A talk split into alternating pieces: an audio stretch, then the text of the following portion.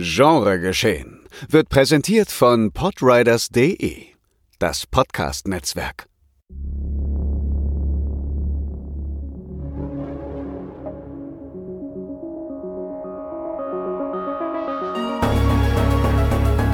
Genregeschehen. Der Podcast über den unkonventionellen Film. Mit Daniel Schröckert, André Hecker und Tino Hahn.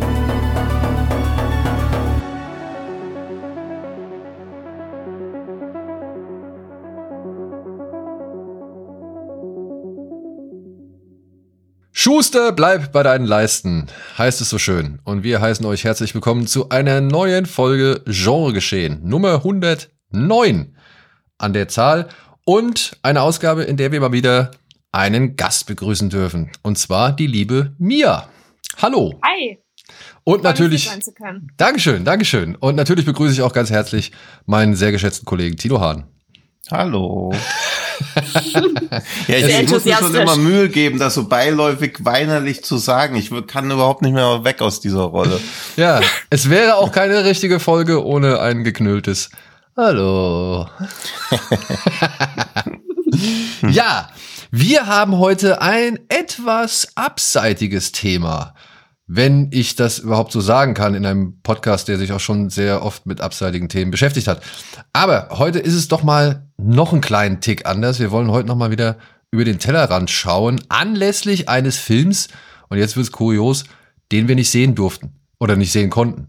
Denn diese Woche startet Insidious Red Door, der inzwischen fünfte Film der Insidious-Reihe der wieder zu einer Figur aus dem ersten Teil zurückkehrt, nämlich zu Patrick Wilson. Und eben jener Patrick Wilson hat auch Regie geführt beim fünften Teil. Und wir haben uns gefragt, warum macht er das? Und warum ausgerechnet als Regiedebüt einen fünften Teil von einer, ja, vielleicht etabliert, also schon einer etablierten Horrorreihe, aber eben halt der fünfte Teil. Und das hat uns irgendwie zu denken gegeben, was machen die ganzen Leute eigentlich denn noch so? Beziehungsweise was haben sie denn alles schon so gemacht und wer, in welche Richtung geht es? Und natürlich kommt man dann auf das berühmte Actor Goes Director und man findet eine Menge Schauspieler, die halt dann auch irgendwann ins Regiefach übergewechselt sind. Aber die machen ja noch eine ganze Menge mehr. Das war dann so der Impuls von Tino, der daraufhin gesagt hat, ah komm, dann gucken wir doch noch mal, was es da so alles gibt, was diese ganzen Leute irgendwie gemacht haben, wer vielleicht auch mal hier und da ein Drehbuch geschrieben hat oder keine Ahnung, als Bühnenbeleuchter unterwegs war oder oder oder oder. Und dafür haben wir uns die liebe Mia eingeladen, die nämlich richtig Bock auf das Thema hat, wie sie mir mehrfach per WhatsApp nochmal mitgeteilt hat. Und um jetzt so ein bisschen eine Vorstellung von Mia zu geben, die unter anderem einen eigenen Blog betreibt und ja, sowohl bei Letterbox gut unterwegs ist als Mia Dolan und auch bei Twitter hier und da vielleicht mal oder Instagram ein bisschen äh, unterwegs ist. Ja, um sie so ein bisschen kennenzulernen und ein bisschen zu rauszufinden, wie sie tickt, hat sich Tino ein Spiel für uns beide ausgedacht. Und darauf bin ich jetzt sehr gespannt, denn darauf, ja, das muss er nämlich jetzt auch selbst erklären.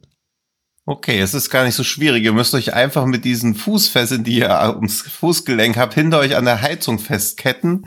Und wer als erstes sich den Fuß absägt oder alternativ sagt, ob er lieber möchte, dass die Person, die ich gleich nenne, nur noch Regie führen darf oder nur noch Filme machen kann, der gewinnt gar nichts. Aber stößt vielleicht eine Diskussion an. Okay, Klingt. Ich mache auch mit. Aber ich lasse euch beide erst. Also vielleicht seid ihr euch ja schon uneins. Also mein Plan ist, dass ihr euch jetzt unrettbar zerstreitet in den nächsten 30 Minuten. Ich dann immer so beschwichtigt mal dem, mal der zur Seite springe, um mir persönliche, ja, irgendwie ja, einen Vorteil zu verschaffen, wenn dann weiter ne? Genau, damit ich nicht der Böse sein muss. Gut. So. Dann, also, beziehungsweise, okay. wir sollen jetzt sagen, ob er nur noch Regie führen oder schauspielen soll. Genau, er oder sie nur noch Regie oder nur noch Schauspielern. Mhm. Und ich fange mal möglicherweise einfach an mit David Cronenberg. Regie. Äh, gibt es auch. Ja, okay, so hatte ich Daniel schon eingeschätzt, dass das ein zu langes Schweigen wird, bis eine Antwort kommt.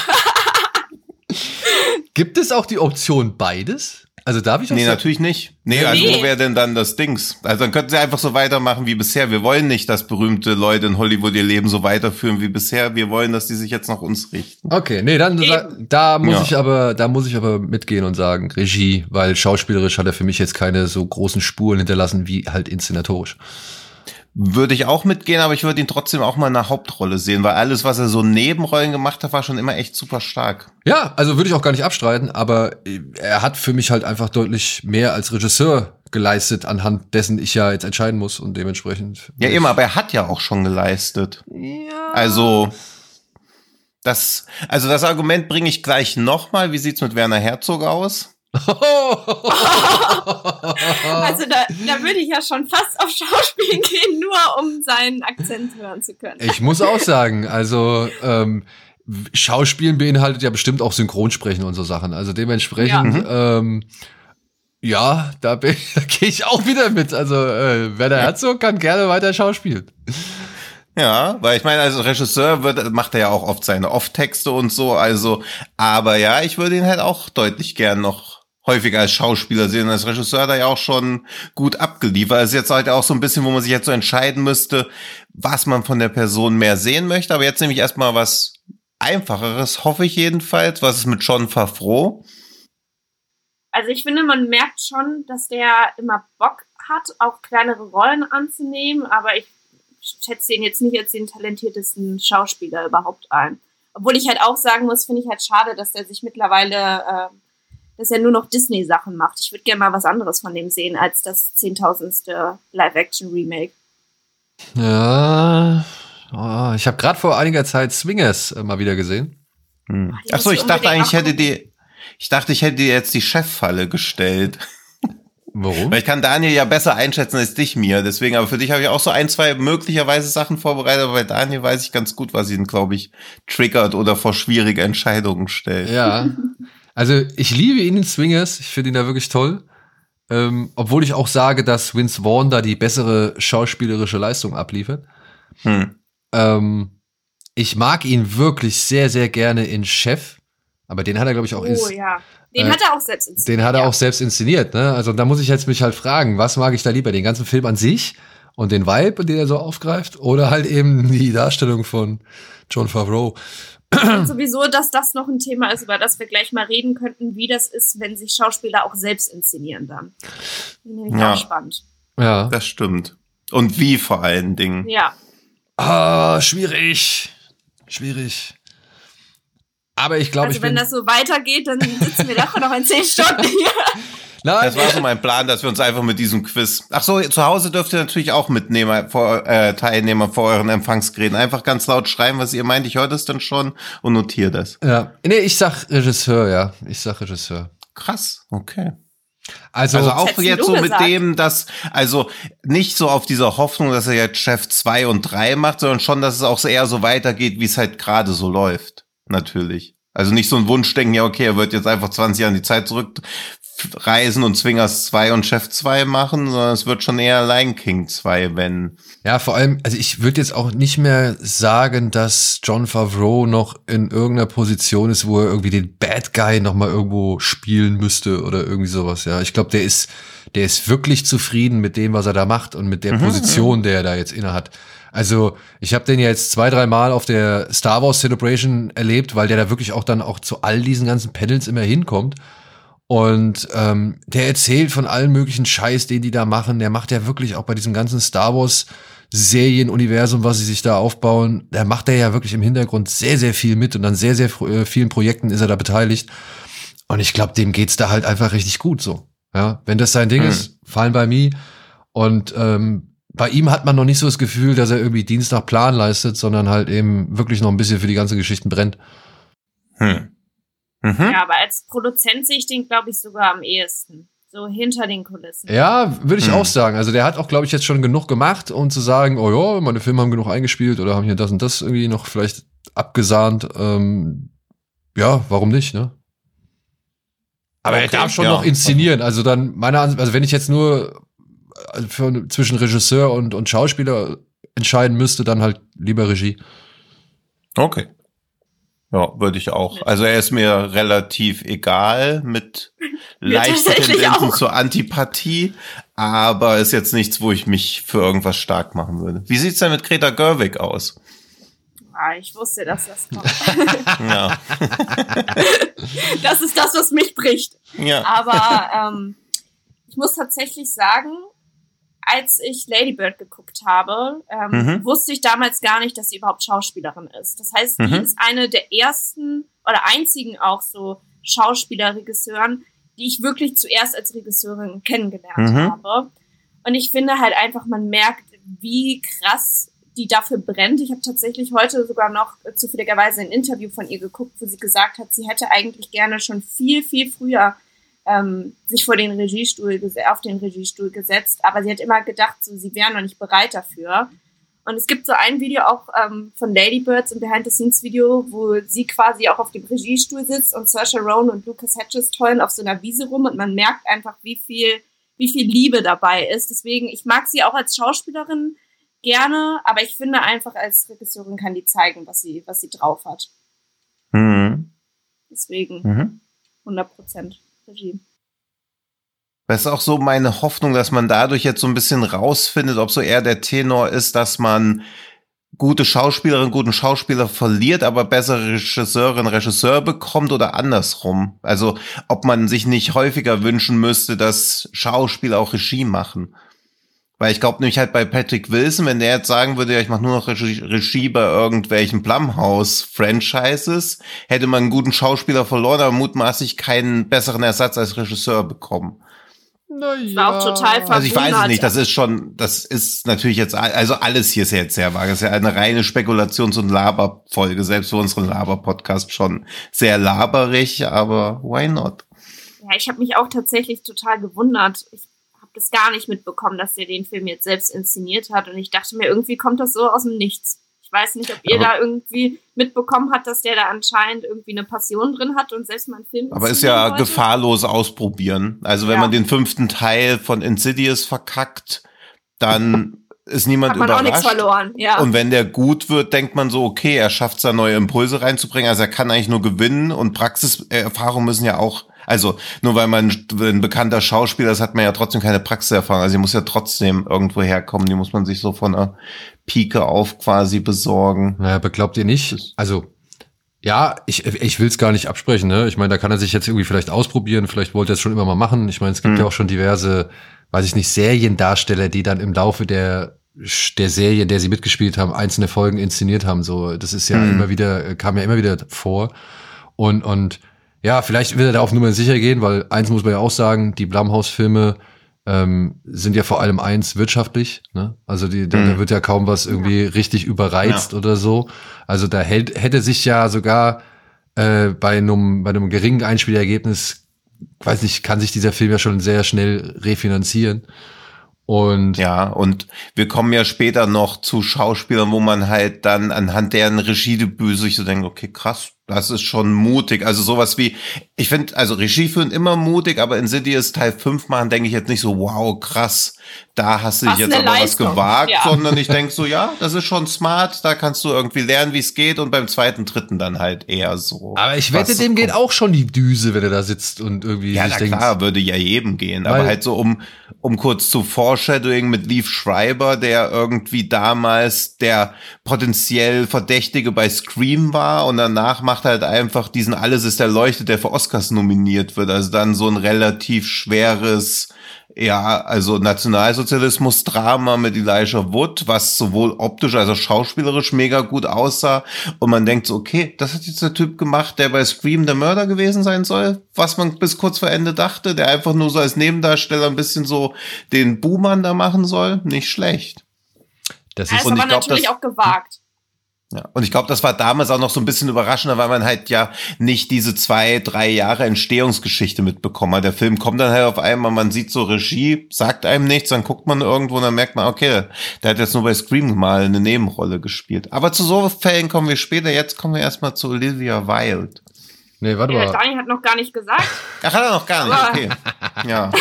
Er wollte sich drücken. Ich, ja, oh, Ja. schade. Ich dachte jetzt, der geht, äh, es geht, der Kelch geht an mir vorüber. Ähm, ja, schwierig bei Miss äh, Frau Gerwig. Ich muss leider, ich muss ja leider gestehen, ich finde Lady Bird ist nicht der so gelungenste Film, meiner Mhm. Ansicht nach. Ähm, ich verstehe, warum den viele Leute mögen, aber ich finde ihn halt so rein vom Ding her nicht ganz so rund. Trotzdem, ich, ich also, ich habe immer so ein bisschen die, also das, das, das Ding, Frau, Frau Görwig hat halt inszenatorisch sehr viel mit ihrem Mann gemacht. Und ähm, also ich kenne fast immer nur Sachen, die sie mit ihrem Mann gemacht hat. Und da würde mich mal interessieren, wie das losgelöst davon funktioniert oder aussieht. Ja. Also ich habe zum Beispiel diesen ähm, Jackie gesehen, der ähm, mit Natalie Portman. Hm. Und da spielt sie auch mit. Das hat mich auch total gewundert. Ähm, und muss sagen, da hat sie mir losgelöst auch ganz gut gefallen. Auch in ähm, äh, 20th Century Woman von Mike Mills war sie Ja. sehr stark drin. Also ich ähm, liebe Frances Ha von äh, Noah Baumbach. Ähm, ich muss aber auch sagen, Noah Baumbach ist für mich so 50-50. Manche Filme von ihm mag ich sehr, sehr gerne, andere finde ich total zäh. Ähm, aber sie kann es auf jeden Fall auch ohne ihn. Ja, Ich bin schau mal gespannt, ob man seinen Einfluss halt auch in Barbie merken wird tatsächlich. ja, schauspielerisch, Mhm. also schauspielerisch, wie gesagt, da mache ich mir nicht so das Probleme, weil ich würde sagen, allein für Frances Ha sollte sie immer noch schauspielen, nach wie vor. Ja. So, ja, weil in Frances Ha fand ich sie wirklich wundervoll. Das war so der, der Film auch irgendwie, wo ich sie zum ersten Mal, glaube ich, komplett wahr, also richtig wahrgenommen habe. Ich habe die vorher halt immer, da war sie halt, keine Ahnung, die war halt irgendwie dabei und ist mir halt nicht so im Gedächtnis geblieben, aber Frances Ha fand ich wirklich toll. Ähm, aber halt inszenatorisch. Also, ne, ich, ich, ich würde gerne mal irgendwie wissen, wie es ist, wenn sie halt wirklich völlig frei ähm, einen Film inszeniert und, und für alles alleine verantwortlich ist. Oder muss ja gar nicht für alles verantwortlich oder zumindest ein anderes Drehbuch verfilmt, weißt du? Also, das sind so äh, Parameter, die ich jetzt noch nicht bei ihr so feststellen konnte. Und ich muss bisher sagen, würde ich sie lieber als Schauspielerin erhalten sehen als als Regisseurin. Hm, Ja, ich mochte sie halt auch im Backhead sehr gerne. Also das ist so, dass ich sie auch erst später erfahren habe, dass das sie ist, beziehungsweise Backhead gesehen habe in 2008, also erst 2008, ich werde in 2009 oder so gesehen haben, als diese Mumblegore-Reihe mal so kurz, ja, so da ist kurze, sie ja auch mit quasi die Mitgründerin. Auch. Ja, und, und natürlich hat man dann, also der Einzige, der mir da in Erinnerung geblieben ist, also beziehungsweise sind mir die Regisseure eher in Erinnerung geblieben und ich fand den Film gut, aber dachte halt nicht, dass ich die Leute zehn Jahre später nochmal an anderer Stelle wiedersehen werde, beziehungsweise Francis Ha ist ein bisschen an mir vorbeigegangen, habe ich aber erst deutlich später gesehen und dann irgendwie so geschaut, okay, was haben die Leute früher gemacht? Und dann so gesagt, ach krass, Backhead, aber da hat sie mir auch schon gefallen und ja, es ist halt so, schwierig, weil so eine komplett eigenständige, also auch bei Little Women würde ich jetzt nicht sagen, dass das unmöglich gewesen wäre, dass eine andere Regisseurin den Film gedreht hätte. Also da tut man ihr wahrscheinlich extrem Unrecht, aber so eine komplett individuelle Handschrift hätte ich da jetzt auch noch nicht entdeckt, dass ich jetzt so sage, okay, sie sollte als Schauspielerin komplett aufhören und nur noch Filme drehen. Bin auch auf Barbie gespannt, weil das wird, glaube ich, so ein Make it or break it Ding, wie sehr das ein Produktfilm sein wird oder wie wie erfolgreich man so eine gegen so eine Corporate dann doch irgendwie auf subversiver, subtiler Ebene angehen kann. Aber bis dahin würde ich sie auch lieber als Schauspielerin behalten. Finde ich aber fair. Also auch wenn ich es anders sehe, oder bei, bei mir ist es halt so, es ist halt schwierig abzuwägen. Ich würde sie halt Hm. ungern als beides quasi verlieren. Ja, gut. Da Ja, sind wir uns das ja alle einig. Ja, ich weiß. Das, es ist doch auch nur ein Spiel. ja, ist ja gut. Wie sieht's bei Olivia Wilde aus? Ja, die kann gerne wieder schauspielern. ja, auf jeden Fall. Na, nur weil sie einen nicht guten Film gemacht hat. Also hätte sie das nicht so rausposaunt, dass ihr Hm. wundervoller Film äh, so innovativ ist, dann Mhm. würde ich da wahrscheinlich auch anders drüber denken. Aber ich finde halt so die Diskrepanz zwischen Booksmart und Don't Worry Darling ist so unglaublich groß, dass ich Hm. da jetzt vorsichtig bin. Ja. Also ich da nochmal gespannt wäre auf was. muss ich, ich würde sie weiterhin als Regisseurin, also dritten Film, also da bin ich so Benefit of a Doubt, weil Don't Worry Darling hat mich auch ziemlich abgefuckt, aber er war trotzdem, also er hat es immer wieder geschafft, trotzdem Atmosphäre aufzubauen. Natürlich hat es ja auch immer wieder mit dem Arsch dann eingerissen, aber trotzdem sehe ich da bei ihr als Regisseurin mehr Potenzial als als Schauspielerin, wenn ich jetzt so rigoros mich entscheiden müsste. Hm. Das war tatsächlich auch so ein Beispiel, wo ich mir so dachte, musst du dich jetzt ernsthaft in deinem eigenen Film noch selbst inszenieren, als diejenige, hm. die natürlich mal wieder alles wusste und schlauer ist als alle anderen. Ja, ja, das ist unnötig, aber das, da kommen wir noch anhand von George Clooney und John Favreau nochmal drauf zurück. Ja, oder Ob man sich in seinen eigenen Filmen so larger than life inszenieren muss. Oder Brad Pitt als äh, Jesus in 12 Years a Slave. Ja, stimmt. Ja, der White Savior. Wie sieht's bei Jordan Peele aus? Also so gern ich Jordan Peele geguckt habe, also Peele und Key geguckt habe, ähm, muss ich sagen, nee, der soll ruhig Filme machen, ey. Ja. also wirklich äh, jemand, der so viele Einflüsse auch gar, also so auch so schön unverhohlen irgendwie mit einfließen lässt und auch trotzdem noch echt ein paar clevere Geschichten äh, damit einbauen kann. Das finde ich alles cool. Also der hat jetzt drei Filme gesagt. Da, da verstehe ich, dass manche Leute sagen, finde ich scheiße oder ist nicht mein Fall oder was ein abstruser Quatsch. Aber ich finde, der hat mit drei Filmen echt schon Eier bewiesen und, hm. und ähm, wirklich auch sein Ding durchgezogen und einfach auch mal ein paar andere, weiß ich nicht, wieder mal ein paar andere Ansätze angebracht oder so oder ein paar Sachen einfließen lassen oder auch mal wieder, auch was ich schön finde, auch mal wieder so eine Rückkehr zu gewissen Dingen, so, ne, dass man halt ein bisschen mehr im Kopf vielleicht arbeitet, als eben auf der Leinwand zu sehen ist, so und äh, das finde ich alles echt, echt cool. Ja, da muss ich auch sagen, also so originell, wie der seine Drehbücher schreibt, ist ja heutzutage fast keiner unterwegs und man muss halt auch dazu sagen, es gibt ganz wenige Regisseure mittlerweile, bei denen der Name einen Film so sehr sellen kann. Und der hat das mit hm. drei Filmen schon geschafft, dass der quasi in die Liga dazugehört. Deswegen ja. ja, auf jeden Fall auch Regie. Ja. Kurzes Spiel im Spiel. Sollte er Jordan Peele sich in seinen eigenen Filmen auch selbst besetzen oder Clint Eastwood?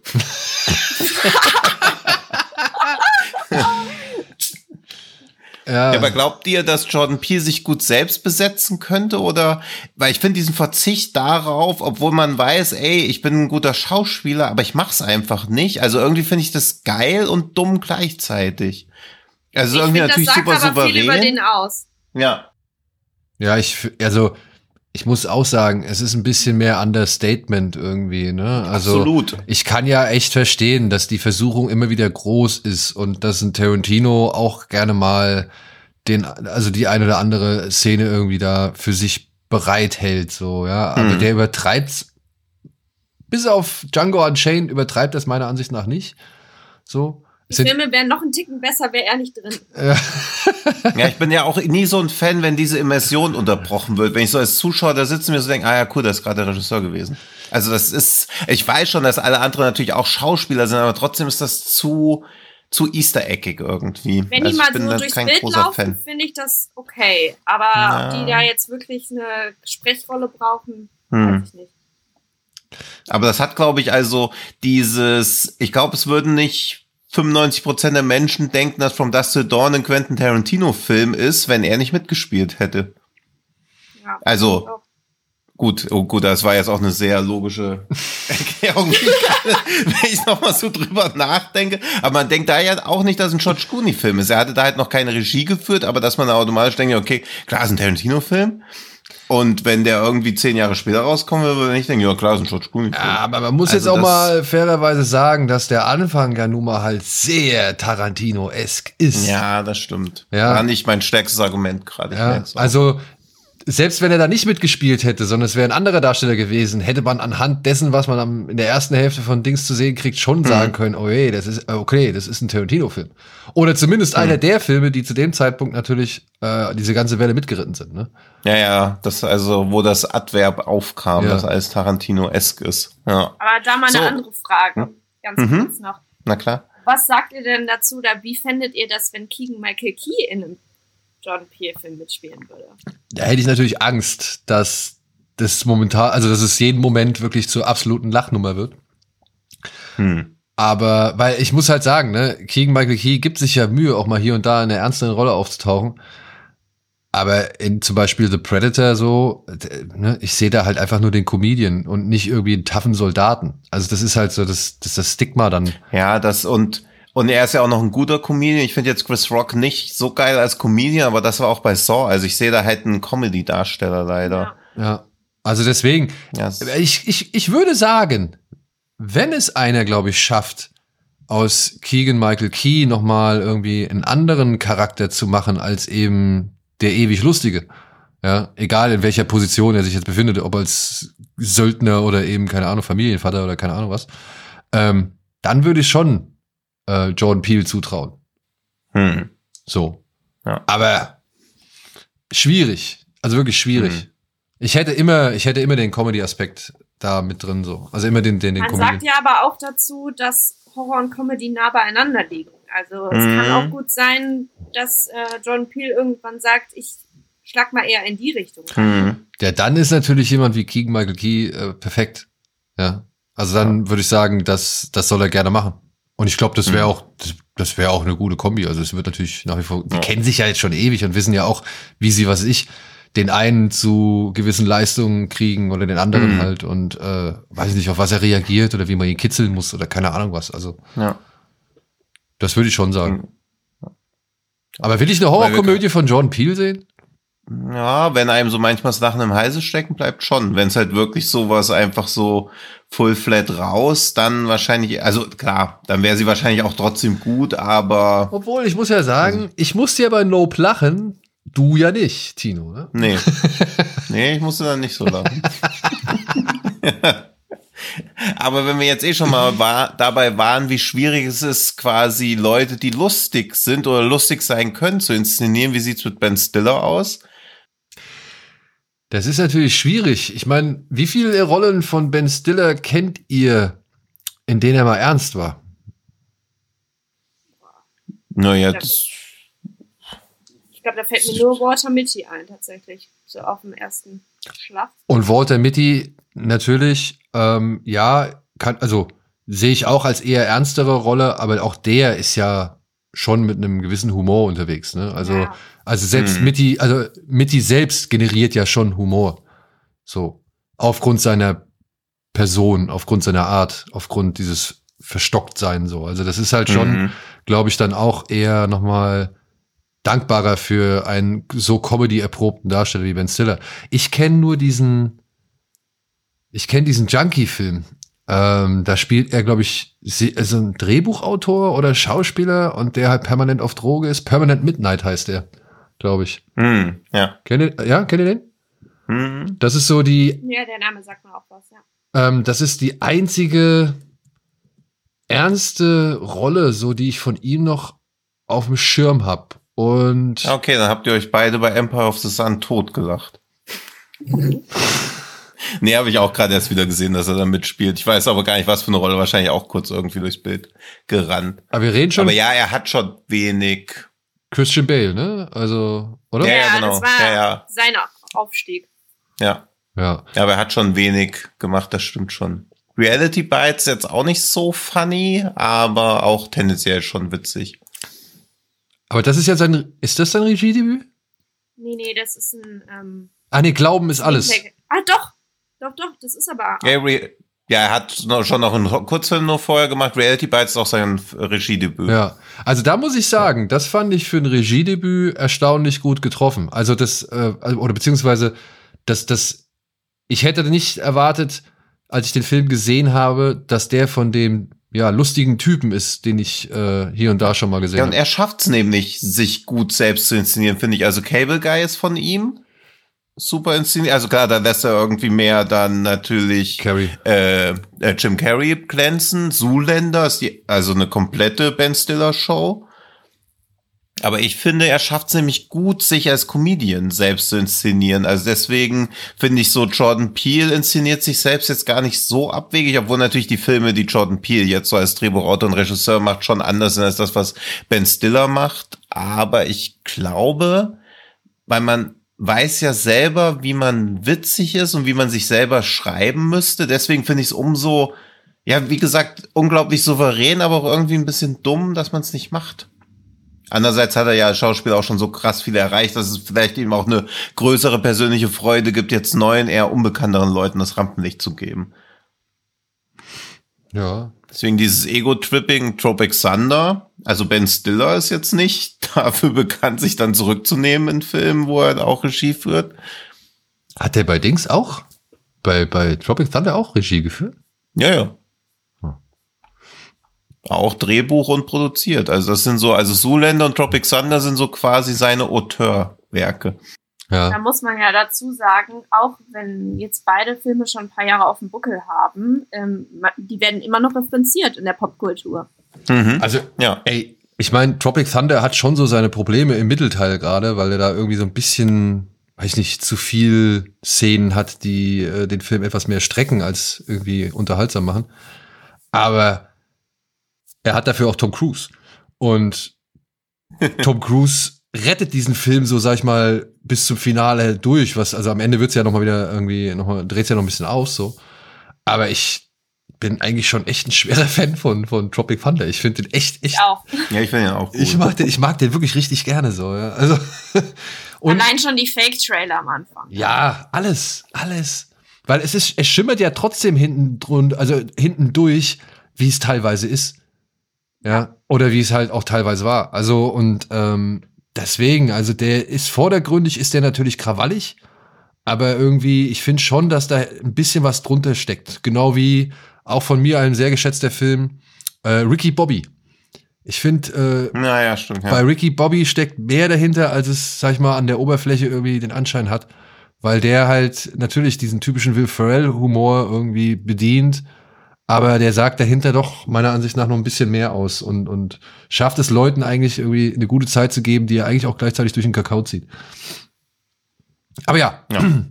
ähm, ich glaube, Also, Comedian Hat ist der jetzt überhaupt jemand schon mal geantwortet?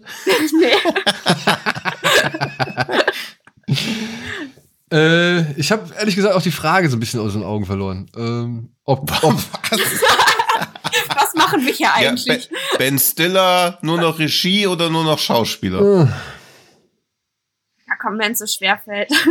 ich würde sagen, ich tendiere eher zum Schauspieler. Aber auch, weil ich Hm. mehr mit seinen Schauspielrollen auch aufgewachsen bin.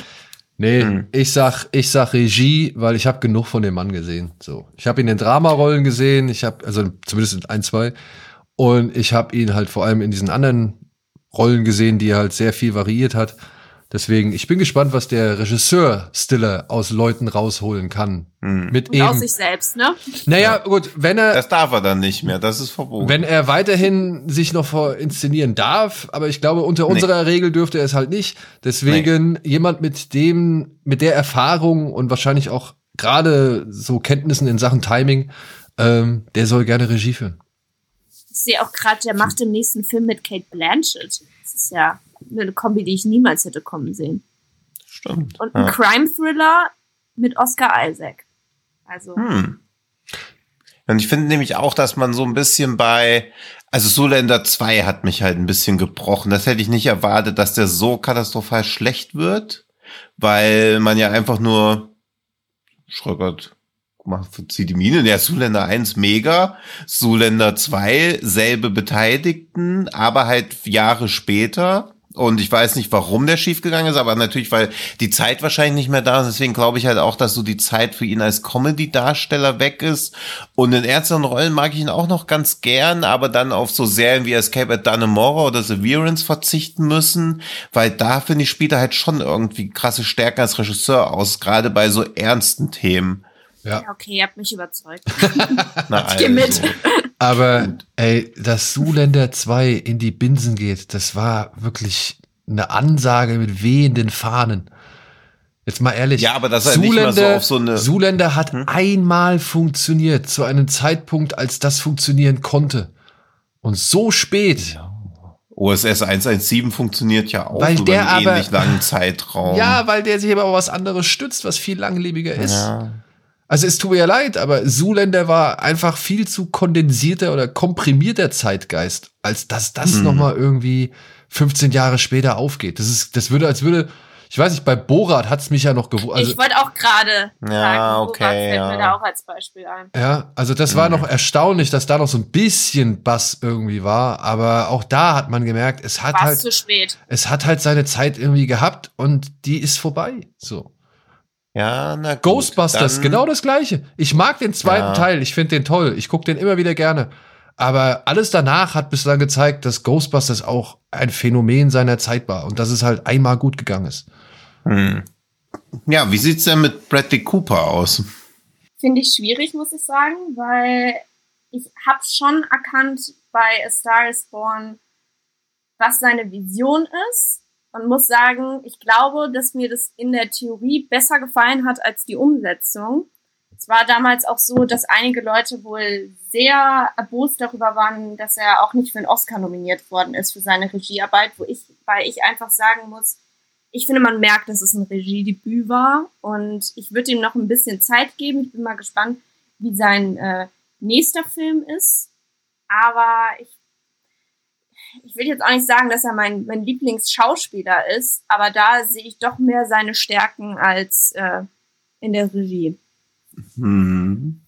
Ja, Ich finde diese, also er muss da nicht für Regie nominiert werden, aber dass der Film bester Film des Jahres nominiert wird, dass er es schafft, sich selbst so zu inszenieren, dass es für eine Nominierung als bester Hauptdarsteller reicht, schon Ja. krass. Dass es nicht dafür reicht, Lady Gaga als beste Darstellerin zu, zu inszenieren. Schwierig, weil man da halt nicht weiß, ob es bei ihr nicht schauspielerisch reicht oder bei Doch, mehr Fokus aber sie, sie wurde nominiert. Ach, war sie auch nominiert? Ja, sie war auch nominiert. Und sie hat dann für den Song Ach, okay. gewonnen. Ah, okay. ja, nur gut, er dann- wurde nicht dann- als äh, Ah. Regisseur.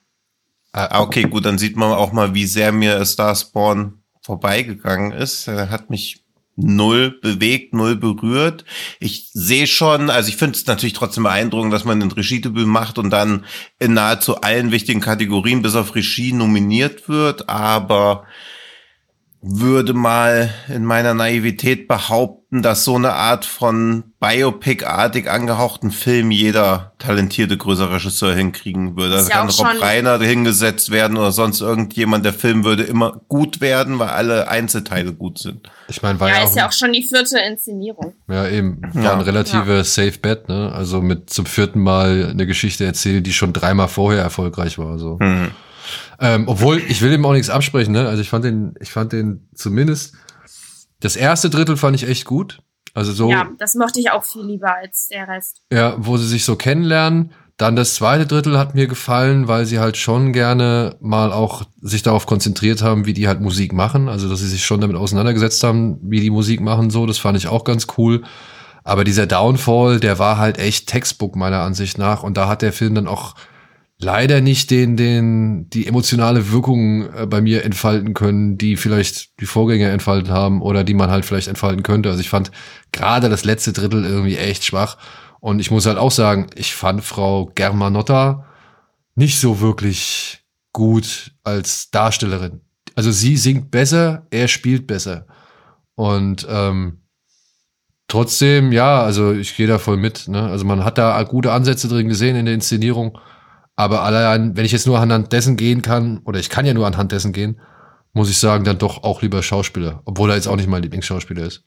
Ja, aber Hm. ich würde den, ich würde den Waschbär gern doch noch mal sehen. Ja, ja, das bleibt vielleicht Ist ein lustigerweise einer meiner- so.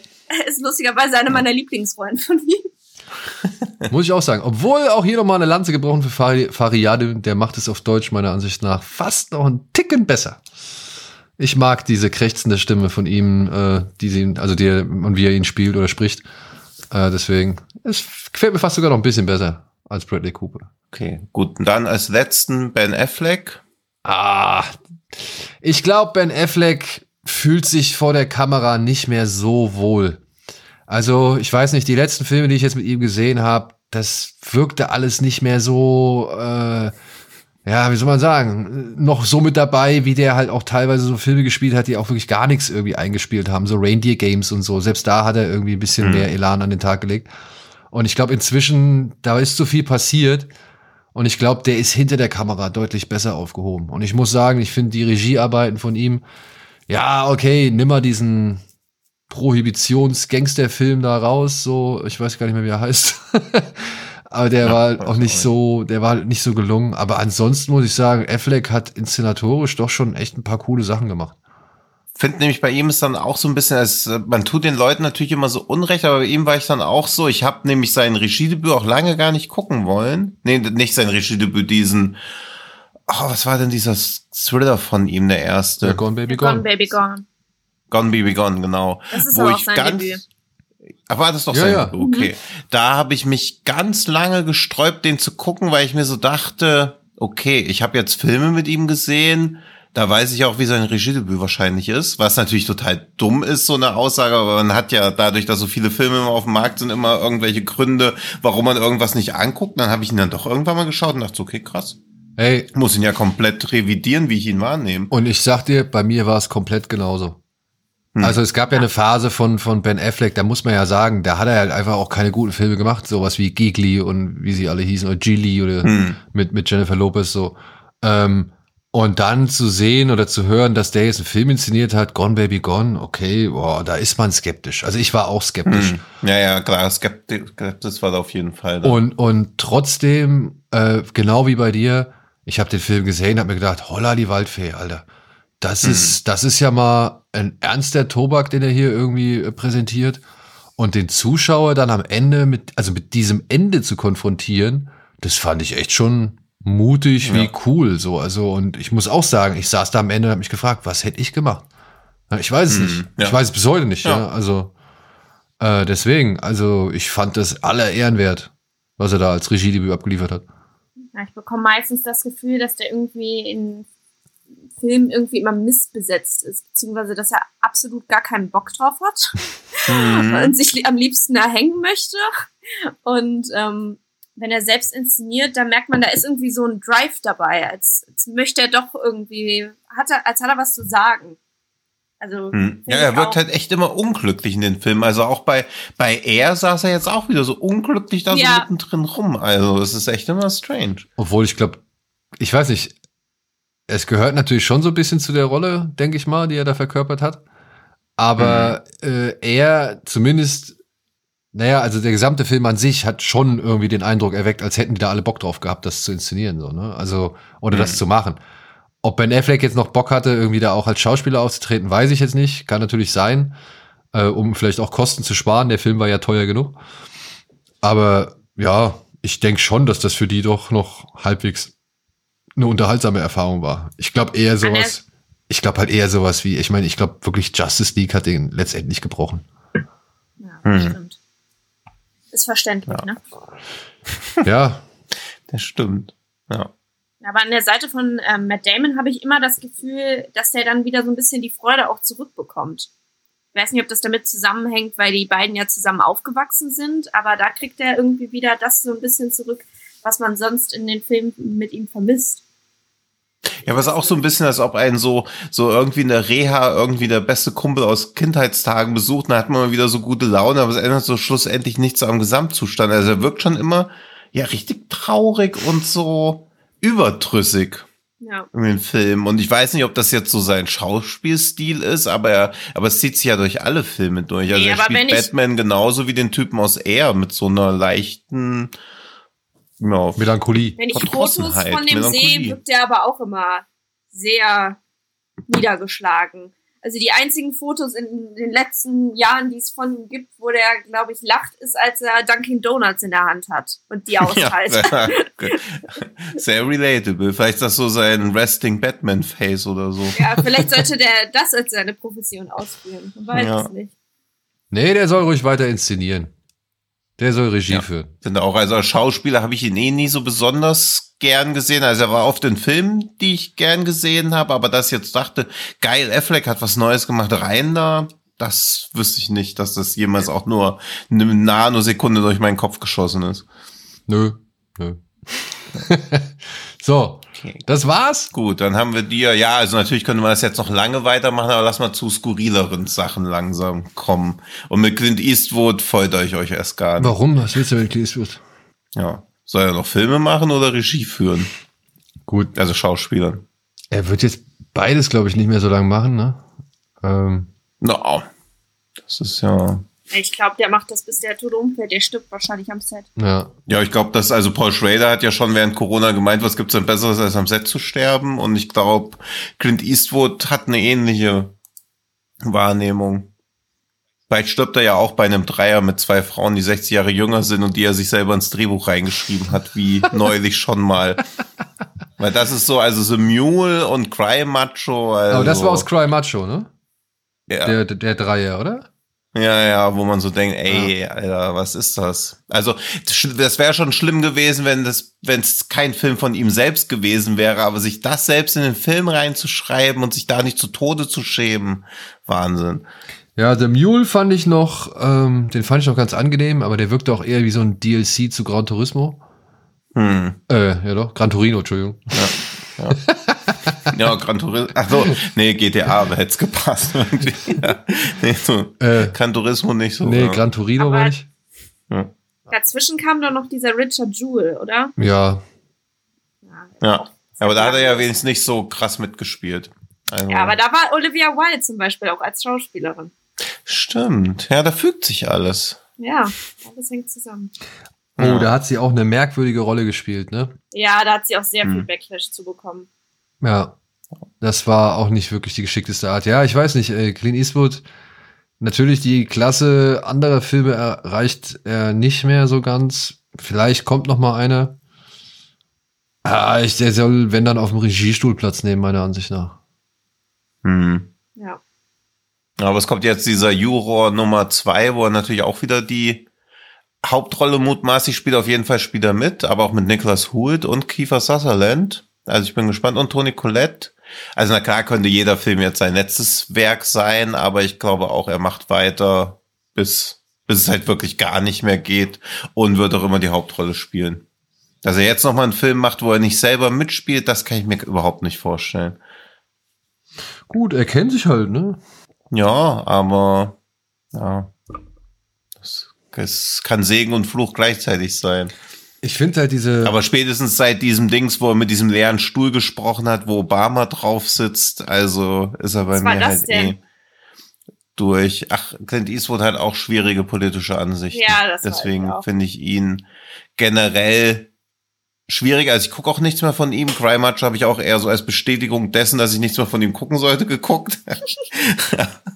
Und diesen Juror 2 werde ich wahrscheinlich auch gucken, aber ich finde es halt auch schwierig. Diese ganzen Actors, die dann Politiker geworden sind, Dinger, streifen wir hoffentlich nur so mal kurz. naja, die können wir ja im das- Zuge von Clint Eastwood jetzt einmal abhandeln, ne? Also ich meine, Ja, Äh, Clint Eastwood war ja mal Bürgermeister, wenn ich es Mhm. richtig äh, in Erinnerung habe, Ja. von einer kleinen, äh, ja, von einer kleinen Stadt, äh, die so einen komischen Namen hat. Was, wie, wie hieß die? Äh, mit, so, mit so Bindestrichen dazwischen. Ah, warte mal. Es mag Ah, André hier. nicht, wenn ich die Ähm, Tastatur benutze. Gut, dann muss ich nicht. Carmel by the Sea. Carmel Ah, ja, by genau. the Sea. Da war ich sogar mal im Urlaub. Ja.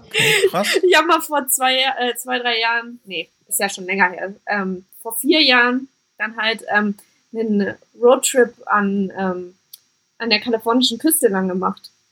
Mhm. Und da haben wir tatsächlich auch einen Tag da übernachtet. Wie lustig. In welchem Bundesstaat ist das? In Kalifornien. Ah, okay. Aber Das ist halt, ist quasi von, äh, wenn man von LA nach ähm, San Francisco hochfährt, ist das so quasi die Mhm. Mitte. 5000 Seelenkaff oder sogar weniger als 5000 Seelenkaff. Ach, krass. Und er hat wohl in einem Erdrutschsieg äh, von mit 73 Prozent die Wahl gewonnen.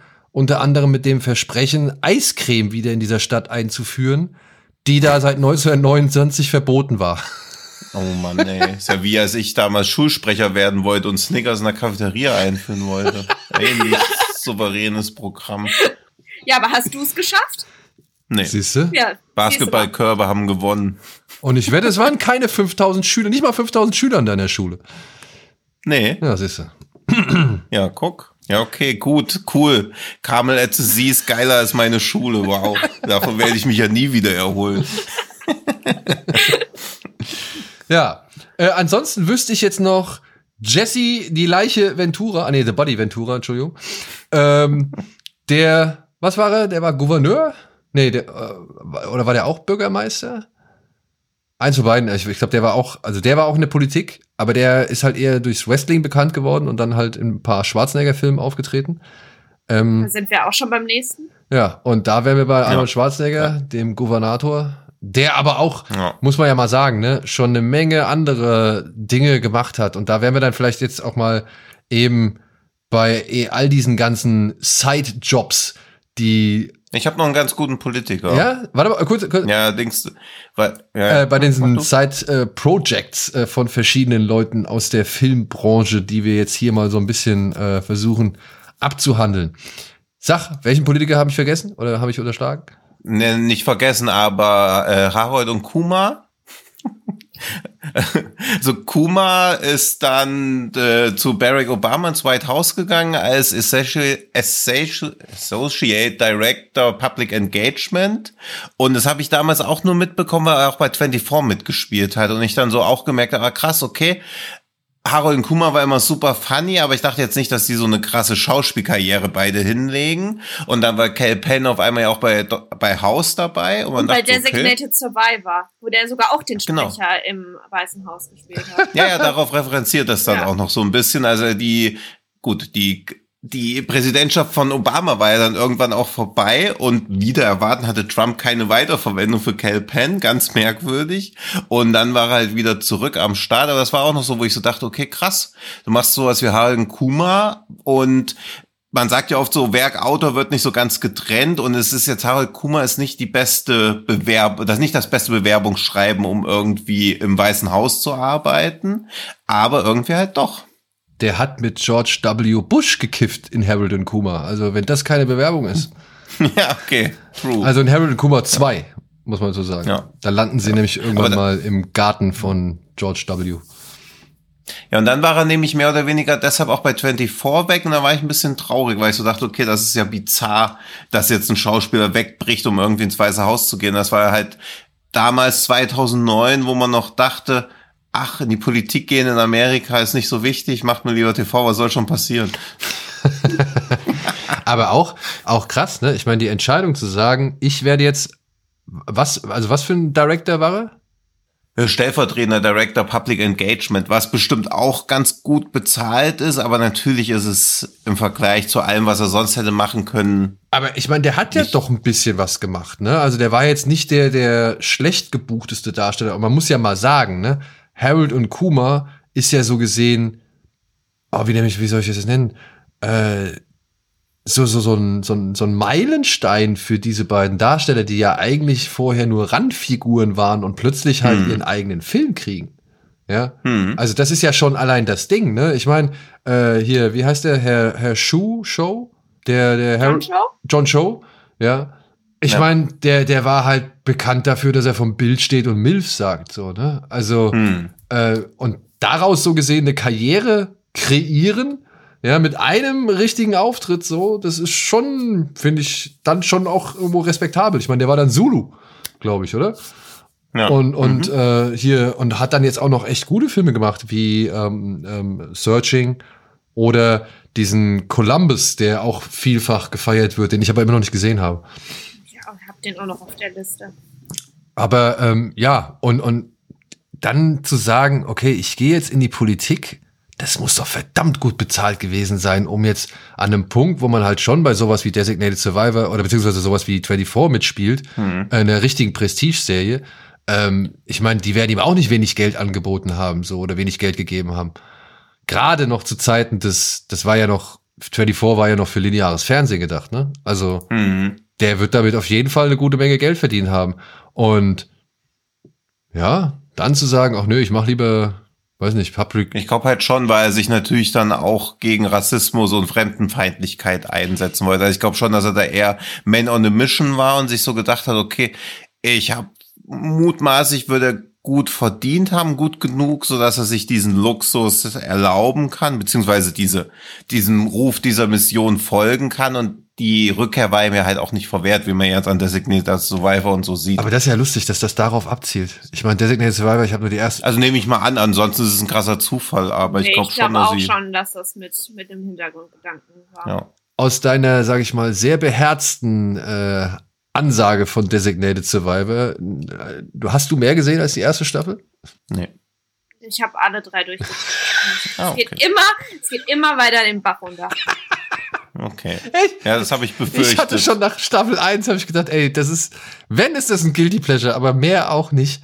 Ja. Hm. Und äh, Also da passieren so absurde Sachen irgendwann. Ich dachte mir, auweia. ja, gut. Ja, ich. So, und dann noch eine also ist nicht kurios, aber auch dieses von, von Heidi nach Ghana. Shirley Temple war ja eine der bekanntesten Kinderdarstellerinnen überhaupt in Amerika. Hab eben noch als Funfact gelesen, dass sie 1937 das siebthöchste Jahreseinkommen überhaupt in den USA bezogen hat. Und dann ist sie auch in die Politik gegangen und war dann später Botschafterin der Vereinigten Staaten in Ghana und in der Tschechoslowakei. Also auch komplett der Schauspielerei den Rücken zugedreht, was bei Kinderdarstellern ja leider nicht unüblich ist, weil man ja halt nie weiß, in was für eine Richtung sich dieses süße kleine Kind dann noch entwickelt. Grüße gehen raus an Haley Joel Osman. Auch in der Entourage war er gut. Ja, ja, klar, aber, aber du, nur weil du Kinderstar warst, bist du nicht 50 Jahre lang als Schauspieler und gewinnst dann nicht später irgendwie Oscar als beste Hauptrolle, sondern es kann halt auch in eine andere Richtung sich entwickeln. Ja. Allerdings gibt es auch. Mehr dazu im Special Kinder. Genau, da gibt es halt noch den, den anderen Weg, ne? Wie Kei ja. Kwan, äh, Hikwan jetzt auch bewiesen hat, so, ne? Ja. Von. Oder Drew Barrymore. Aber hat ihn. Hat, Mit kürzeren Pausen dazu. Hat die, genau, hat die einen Oscar? Drew Barry? Mhm. Oh, das war, nee. Aber die ist tatsächlich. Noch nicht. Die habe ich mir tatsächlich auch aufgeschrieben als äh, jemand, der dann irgendwann auch was inszeniert hat. Ich meine, das war. Ich muss jetzt mal gerade kurz nachgucken.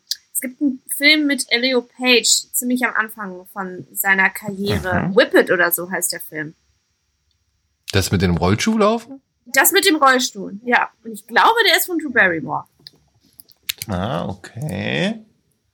Ich weiß, ich weiß, dass wir Frau Barrymore auf jeden Fall einen Film zu verdanken haben, also beziehungsweise ich weiß nicht, ob ihr das ähnlich seht, aber ich finde halt äh, schon, dass ich ihr sehr dankbar dafür bin. Sie hat mit ihrer Produktionsfirma damals hm. Donnie Darko äh, mit ja. auf den Weg gebracht und war halt eine mhm. der prominenten Fürsprecherinnen für diesen Film, als es ihm halt gar nicht so gut ging, beziehungsweise als der Film halt an den Kinokassen deutlich abgeschmiert ist. Was halt nach mhm. 9-11 leider halt auch ein bisschen ungünstig war, um diesen Film dann zu starten. Aber das weiß ich noch von Drew, Drew Barrymore, abseits ihrer Schauspielerei. Das stimmt, dafür werde ich ja auch. Also ich finde auch Drew Barrymore voll okay, voll gut, aber hätte jetzt auch nichts, was ich so wirklich ihr komplett zugute halten sollte, außer ja, Donnie Darko und mit Abstrichen noch den ersten Charlie's Angels, den ich einen Weak Spot hab. Aber den hat er Und den zweiten eigentlich auch. Nee, auch den hat auch ihre Produktionsfirma gemacht, so. also sonst wird sie, glaube ich, auch nicht geben. Nee, nee, nicht als Regiearbeit. Aber wisst ihr, was ich lustig fand, was ich nicht mehr so ganz, also was ich eigentlich nicht so wusste? Ich wusste nur, sie hat, ähm, sie hatte mal irgendwann extreme Geldprobleme, aber ich hatte nie wirklich recherchiert oder nie wirklich rausgefunden oder mich auch nicht wirklich dafür interessiert, warum. Und jetzt habe ich jetzt im Zuge unserer Folge hier, äh, habe ich das endlich mal nachgelesen. Kim Basinger, ähm, wo wir jetzt schon bei Bürgermeister und, und äh, Gouverneur und so waren, Kim Basinger hat mal eine kleine Stadt gekauft. Okay. Eine Stadt namens Brazelton in Georgia für Aha. 20 Millionen Dollar. Jetzt sagt man, oh ja, das ist jetzt vielleicht jetzt nicht mehr so viel. Ja, aber das war 1989, als das halt schon ja. irgendwie auf jeden Fall eine Menge Geld war, beziehungsweise eine richtig große Menge war. Und irgendwie hat man sie dazu gebracht, äh, dieses Geld in diese Stadt zu investieren, weil man ihr, glaube ich, verkauft hat, dass das ein riesengroßes Tourismusding werden könnte. Und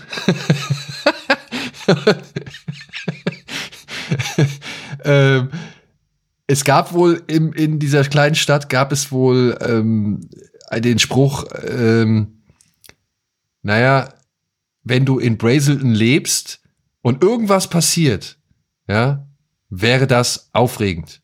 Egal was. Also, äh, irgendwie Hühner züchten ist das, äh, das Aufregendste, was man hier zu Lande oder hier in dieser Gegend überhaupt macht. Und es ist dann tatsächlich sogar so gewesen, dass diese Stadt noch geringer, also dass die, dass die Bevölkerungszahl sich verringert hatte, nachdem Kim Basinger versucht hat, diese Stadt zu kaufen. Und sie musste sie dann halt irgendwann für eine Million Dollar wieder verkaufen.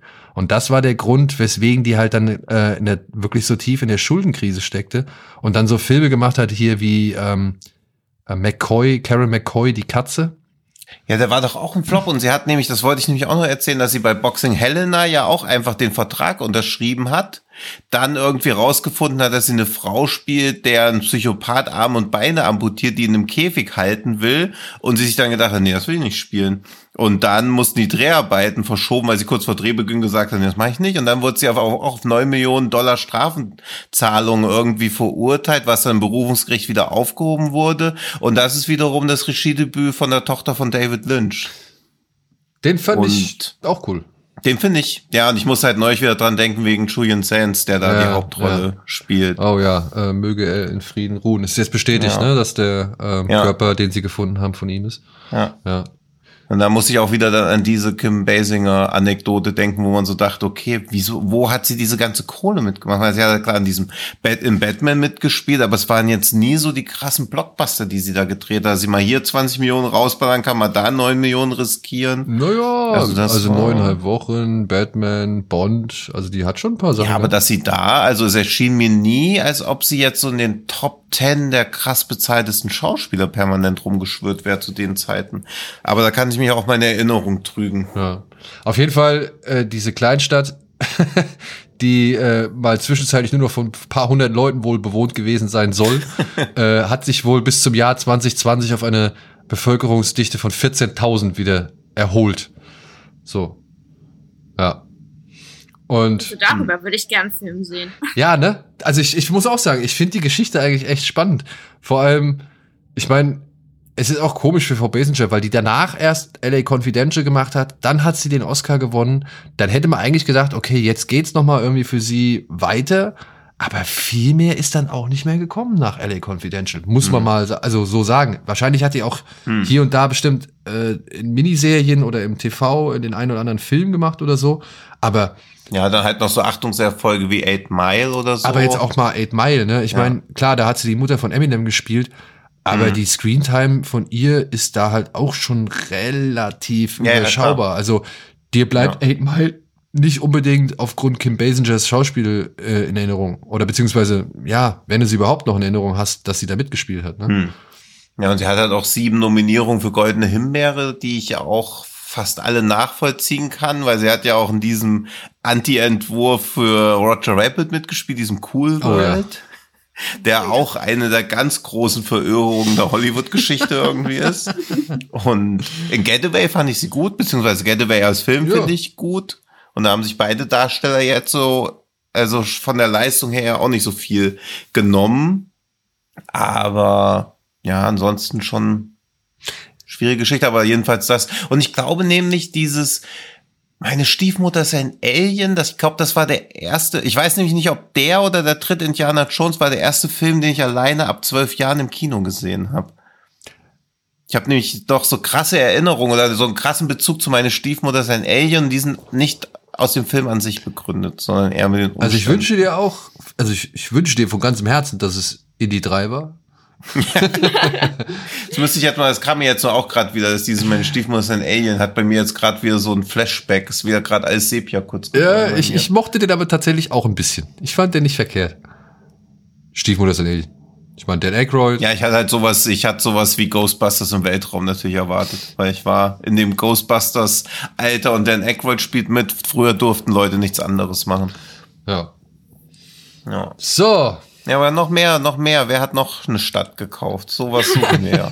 Dann erzähle ich jetzt endlich mal die Wentworth Miller Story, Ja, den man nämlich ähnlich wie Ben Affleck auch nicht zugetraut hätte. Und das, das klingt halt auch so doof. Deswegen machen wir auch diese Folge, um auf so einer Metaebene immer dieses, dass man bestimmten Leuten irgendwas nicht zutraut, bloß weil Wentworth Miller das Problem hat, dass er zu gut aussieht und zu durchtrainiert ist und in Prison Break die Hauptrolle gespielt hat. Und dann kommt er einfach mal mit seinem Drehbuchdebüt für die, für das Hollywood-Debüt von Park Chan-wook um die Ecke, denn sein Drehbuchdebüt ist einfach Stoker. Nein, als ob. Ja, wo man auch denkt, okay. Ja, ja, also es gibt keinen Grund, warum man überrascht ist, aber natürlich ist man überrascht, weil man so denkt, was, der hübsche Typ mit den Muskeln und den Tattoos aus Prison Break kann schreiben?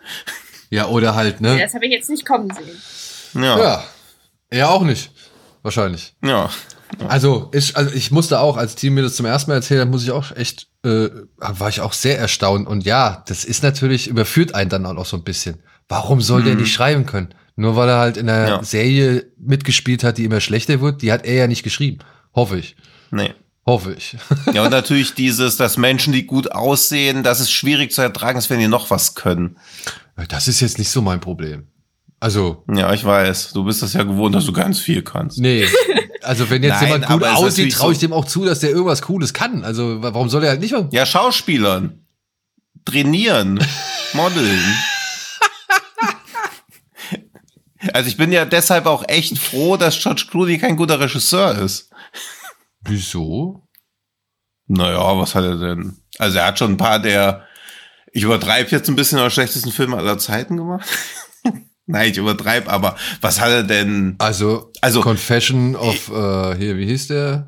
Beziehungsweise man kann immer, warte, ich muss kurz, ich muss die Filmografie aufmachen, dann sagst du was nicht, liefer den Gegenbeispiel dafür, warum mein Argument weiterhin richtig ist. Okay, jetzt kannst du loslegen. Hier den ähm, Confession of a Serial Killer, oder wie hieß der? Nee, den Ja, ist mein, Monuments Man. Da halte ich Monuments Man dagegen. Als einen der langweiligsten, weiß gar nicht, was das ist, Abenteuerfilm. Nee, das ist doch ein Kriegsdrama, oder nicht? Soldaten stehlen Schätze von anderen Leuten Film. Also Monuments Man ist halt schon echt ein richtiger. Also ich sag sowas ja wirklich selten, aber den finde ich schon richtig, richtige Rotze. Gut, den finde ich. Und da hat er sich auch wieder, da muss irgendeine Frau zu ihm sagen, dass er nicht nur schlau, sondern auch schön ist. Also da hat er sich auch ganz schlimme Dialoge noch reingeschrieben selbst. Ich finde den noch ein bisschen besser als den, wie hieß der, Suburbia? Nee, Suburbicon. Suburbicon? Suburbicon. Na, boah. Aber Boah, ich weiß noch, als der Also. Trailer das erste Mal im Kino lief, da, da wollte ich mir am liebsten in den Kopf schießen. ja. ja, Jetzt haben wir end wirklich endgültig Betriebstemperatur erreicht. also Suburbicon und Dings finde ich auch beide nicht wirklich gut. Aber ich fand Good Night and Good Luck, äh, den mochte ich noch. Finde ich auch gut, aber da würde ich die The Tender Bar dagegen halten. Aber für den hast du bestimmt auch wieder einen Weak Spot, weil es mit irgendwas mit einem Vater und einem Sohn. Aber das ist, das ist der mit Ben Affleck, ne? ja. der ist doch solide. Also, Also, der ist doch nicht schlimm, der tut doch keinem weh. Bei den aber anderen der beiden kann ich es verstehen. Lässt jeden fühlen, als ob man das hundertmal schon mal gesehen hätte und 99 Mal was schneller ins Ah ja? oder besseres Pacing. Also Tender Bar ist so so ein Anti-Film, finde ich. Ich finde also ich sehe das und denke, es ist nicht wirklich schlimm, aber wenn es nur noch so Filme geben würde, würde ich einfach keine Aber Filme mehr gibt's gucken. doch nicht, das ist doch das Schöne. Ja, aber es gibt schon Aber die viele, Flippers machen auch so sind. 85 Alben und es klingt alles gleich. Die Wer? Flippers. Okay, dann habe ich doch richtig gehört. Ja. Okay, was ist, was ist dein Punkt? Was willst du mit dem Argument Ich jetzt finde, wenn man einen? Film macht, der keinem weh tut, sondern halt vielleicht denjenigen, die halt sich auf sowas gut einlassen können, eine Freude macht, dann hat er seine Ja. Daseinsberechtigung. Ja, dann kann man auch einen China-Film drehen. ja. ja. Aber der ist doch nicht, also der ist doch nicht in irgendeine Richtung richtig furchtbar oder katastrophal. Bei, bei, das kann ich ja bei Monuments Man und bei Suburbicon kann ich das verstehen. Aber bei Tender Bar, jetzt mal come on, Alter, da geht's um einen Jungen, der irgendwie eine Vaterfigur sucht und eine ganze Zeit in der Ja, Bar da abhängt. haben wir es. Dein Weak Spot. Na, aber ey, sorry, also, Also. als wäre ich der einzige Sohn auf der Welt. Das kann doch nicht das, das kann doch nicht das Problem sein. nee, ach, Vater, meinte ich eher. Stimmt, du bist ja auch ein Sohn. Mensch, Ja. guck mal, wie vielschichtig du bist. Vater und Sohn. ja, aber da auch, ach nee, also den, also, nee, der hat mich schon richtig. So, was hat er denn noch Also, gemacht, der. George? Ja. Also er hat Geständnisse gemacht, Confessions of a Dangerous Minds, toll. Ja. Wo man auch dachte, krass, dieser hübsche, gut aussehende Schauspieler kann auch so souverän Regie führen. Das war nämlich damals auch, als er 2002 kam, dachte man auch so Ach, krass. hier, guck mal. Ja, dann kam Good Night and Good Luck und da dachte man so, okay, Ja. das ist ja sogar mal fast Kammerspielartiges Drama. Dann kam Ides of Marsh. Auch nicht der verkehrt. auch nicht verkehrt war, aber ungefähr zwei Stunden zu kurz ist, um dem Thema auch nur annähernd gerecht zu werden. Ja. Aber würde ich auch noch durchgehen lassen. Gerade weil da ja auch auf einmal so ein junger Mann namens Ryan Gosling mitspielte, wo man so dachte, huch, wer bist du denn? Obwohl der war damals Ja, auch der schon, war war schon so. Blue Valentine? Der war ja, stimmt. jetzt schon. Ja, aber es war so kurz vor seinem, also danach kam dann Blue Valentine und Drive. Der Eins auf Marsch kam alles im, oh, das kam ja alles im selben Jahr. Okay. Da habe ich in der verkehrten Reihenfolge damals geguckt. Ja, gut, aber ich sag mal so, für Eid of, Eids of Auch das ist die Schuld von George Clooney. gibt's halt leider noch The Midnight Sky. Ja, Oh. eben. Ja. Ja. Ja, aber es hält die Waage jetzt so ein bisschen, ne, finde ich. ja, es ist Hit and Miss. Also wirklich Hit and Miss. Äh, Ich sehe ihn lieber als Schauspieler. Gute. Ich sehe ihn lieber als Schauspieler. Ja, ich auch. ja. Ja. Ich habe ihn ewig schon nicht mehr gesehen. Fällt mir gerade ein, wann habe ich ihn das letzte Mal gesehen? Ja gut, du hast ja Ticket, ihr habt ja wahrscheinlich alle Ticket ins Paradies fünfmal geguckt. Ja, achtmal. Achtmal. Nee, ich habe ihn, ich habe ihn bei Hail Caesar, glaube ich, das letzte Mal gesehen. Nee, Ticket ins Paradies. Und davor bei World Beyond. Dafür, für den Film kann er halt auch nichts. Aber da hat er mit seinem Schauspiel halt auch genervt. Ja, also. Also Tomorrowland war schon Ja, auch aber der Film hatte ganz schöner- andere Probleme als George Clooney. Ja. Ich glaube, der Film hat das, das Problem, dass eine Utopie immer stinklangweilig ist. Science-Fiction-Filme, die eine schöne Welt zeigen wollen, was soll da passieren? Also, das ist halt schade, dass man keine Science-Fiction-Filme mit einer positiven Welt machen kann, ohne die Gefahr laufen, dass es sowas wird wie World Beyond. Aber du hast Brave New World schon gelesen, oder? Ja. Also, siehst du doch, was passieren kann. Ja, aber auch das wird ja zu einer Dystopie, das bleibt ja keine Utopie, während Tomorrowland ja weite Teile schon eher utopisch wirkt, bis es dann gegen Ende so ein bisschen umknickt. Ja, Ich finde, wir verlassen den Pfad, den wir eingeschlagen das stimmt. Nee, das wollen wir nicht. Also, dass wir hier komplett ins Labern kommen, das kann ja niemandem recht. Mia, hast du eine, sag ich Ja. mal, ein außergewöhnliches Side-Project, was dir irgendwie äh, im Gedächtnis geblieben ist oder was dir besonders irgendwie Ja. aufgefallen ist? Tatsächlich was, was noch gar nicht so alt ist. Und zwar hat mich das auch bei der Recherche vollkommen verwirrt. Aber Michael Fassbender ist tatsächlich jetzt mittlerweile Formel-1-Fahrer. Hm, Wohl, Das äh, kam für mich so richtig aus dem okay. Nichts. Das kam für mich auch. wir reden von Magneto, Michael Fassbender, ja? Ja. Shame, Also ich Michael weiß nicht, ob du Fassbender. noch einen anderen kennst, aber Okay. Ja, wahrscheinlich irgendwie aus der 4B oder so. Fassbänder. der Michael. Der Michael Fassbender. Echt? Formel 1 Rennfahrer? Bei welchem Ja. Team? Gute Frage. Ich habe auch gesehen, dass der letztes Jahr anscheinend bei Le Mans mit dabei war und da wohl ziemlich abgelost haben soll. da hatte ich nur irgendwie so im O-Ton gesehen, dass er ziemlich, äh, ziemlich niedergeschlagen war. Oh. Arm Kerl. Aber tatsächlich, ihr müsst es, ihr müsst es mal googeln. Also ähm, man kann sich das schon gut vorstellen. Der passt da schon gut mit rein. Anscheinend bei Porsche, wenn ich das hier richtig sehe. es gibt sogar einen Film, eine Dokumentation. One, Leben am Limit. Ja, aber macht er jetzt auch so einen wie Joaquin Phoenix, der mal so kurz so Hip-Hopper war und jetzt auch als für nur so ein Projekt macht? Oder meint ihr, das ist jetzt so sein Ding?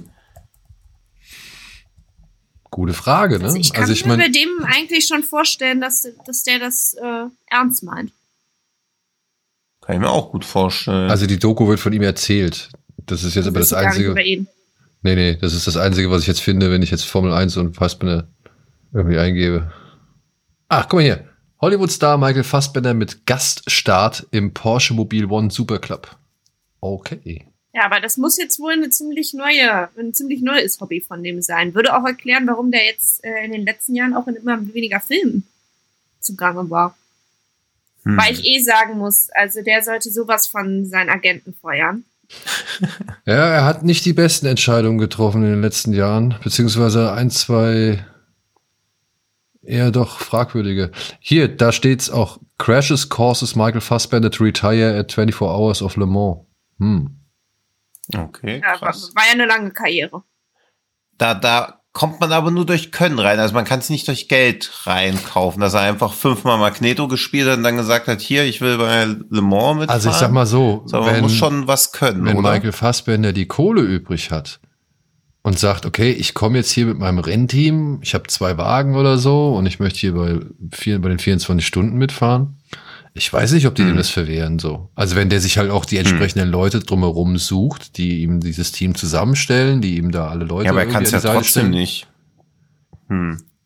Wer weiß Aber das? Also Ich bin bei Formel 1 komplett raus. Aber dreht nicht Brad Pitt einen Formel-1-Film? Vielleicht spielt er da ja auch mit. Hm. Meine, ich habe da irgendwas gelesen. Der nächste Autorennfilm, den ich jetzt irgendwie auf der Uhr habe, ist Gran Turismo. Mehr weiß ich nicht. Ja.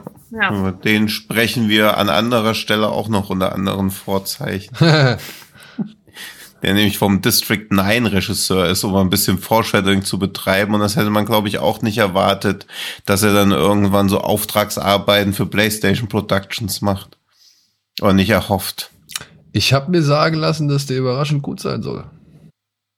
Ja, der Trailer sieht ja auch okay aus, aber dass es da jetzt unbedingt den Typen, der District 9 gemacht hat, wo man dachte, okay, das ist eine neue Stimme im Sci-Fi-Kino, dass man den dafür unbedingt braucht und nicht einfach irgendjemanden von den ganzen Leuten, die auch einfach gute Filme machen, aber jetzt nicht so unique wirken, die hätten, glaube ich, sich auch einfach da um Gran Turismo kümmern können. Ein richtiger Tausendsasser, der sogar seine eigene Seite oder seine eigenen Artikel äh, spendiert bekommt, ist ja dann ähm, James Franco, ne? Mhm.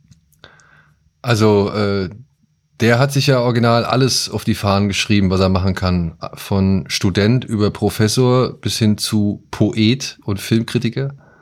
Und natürlich jetzt auch Filmemacher.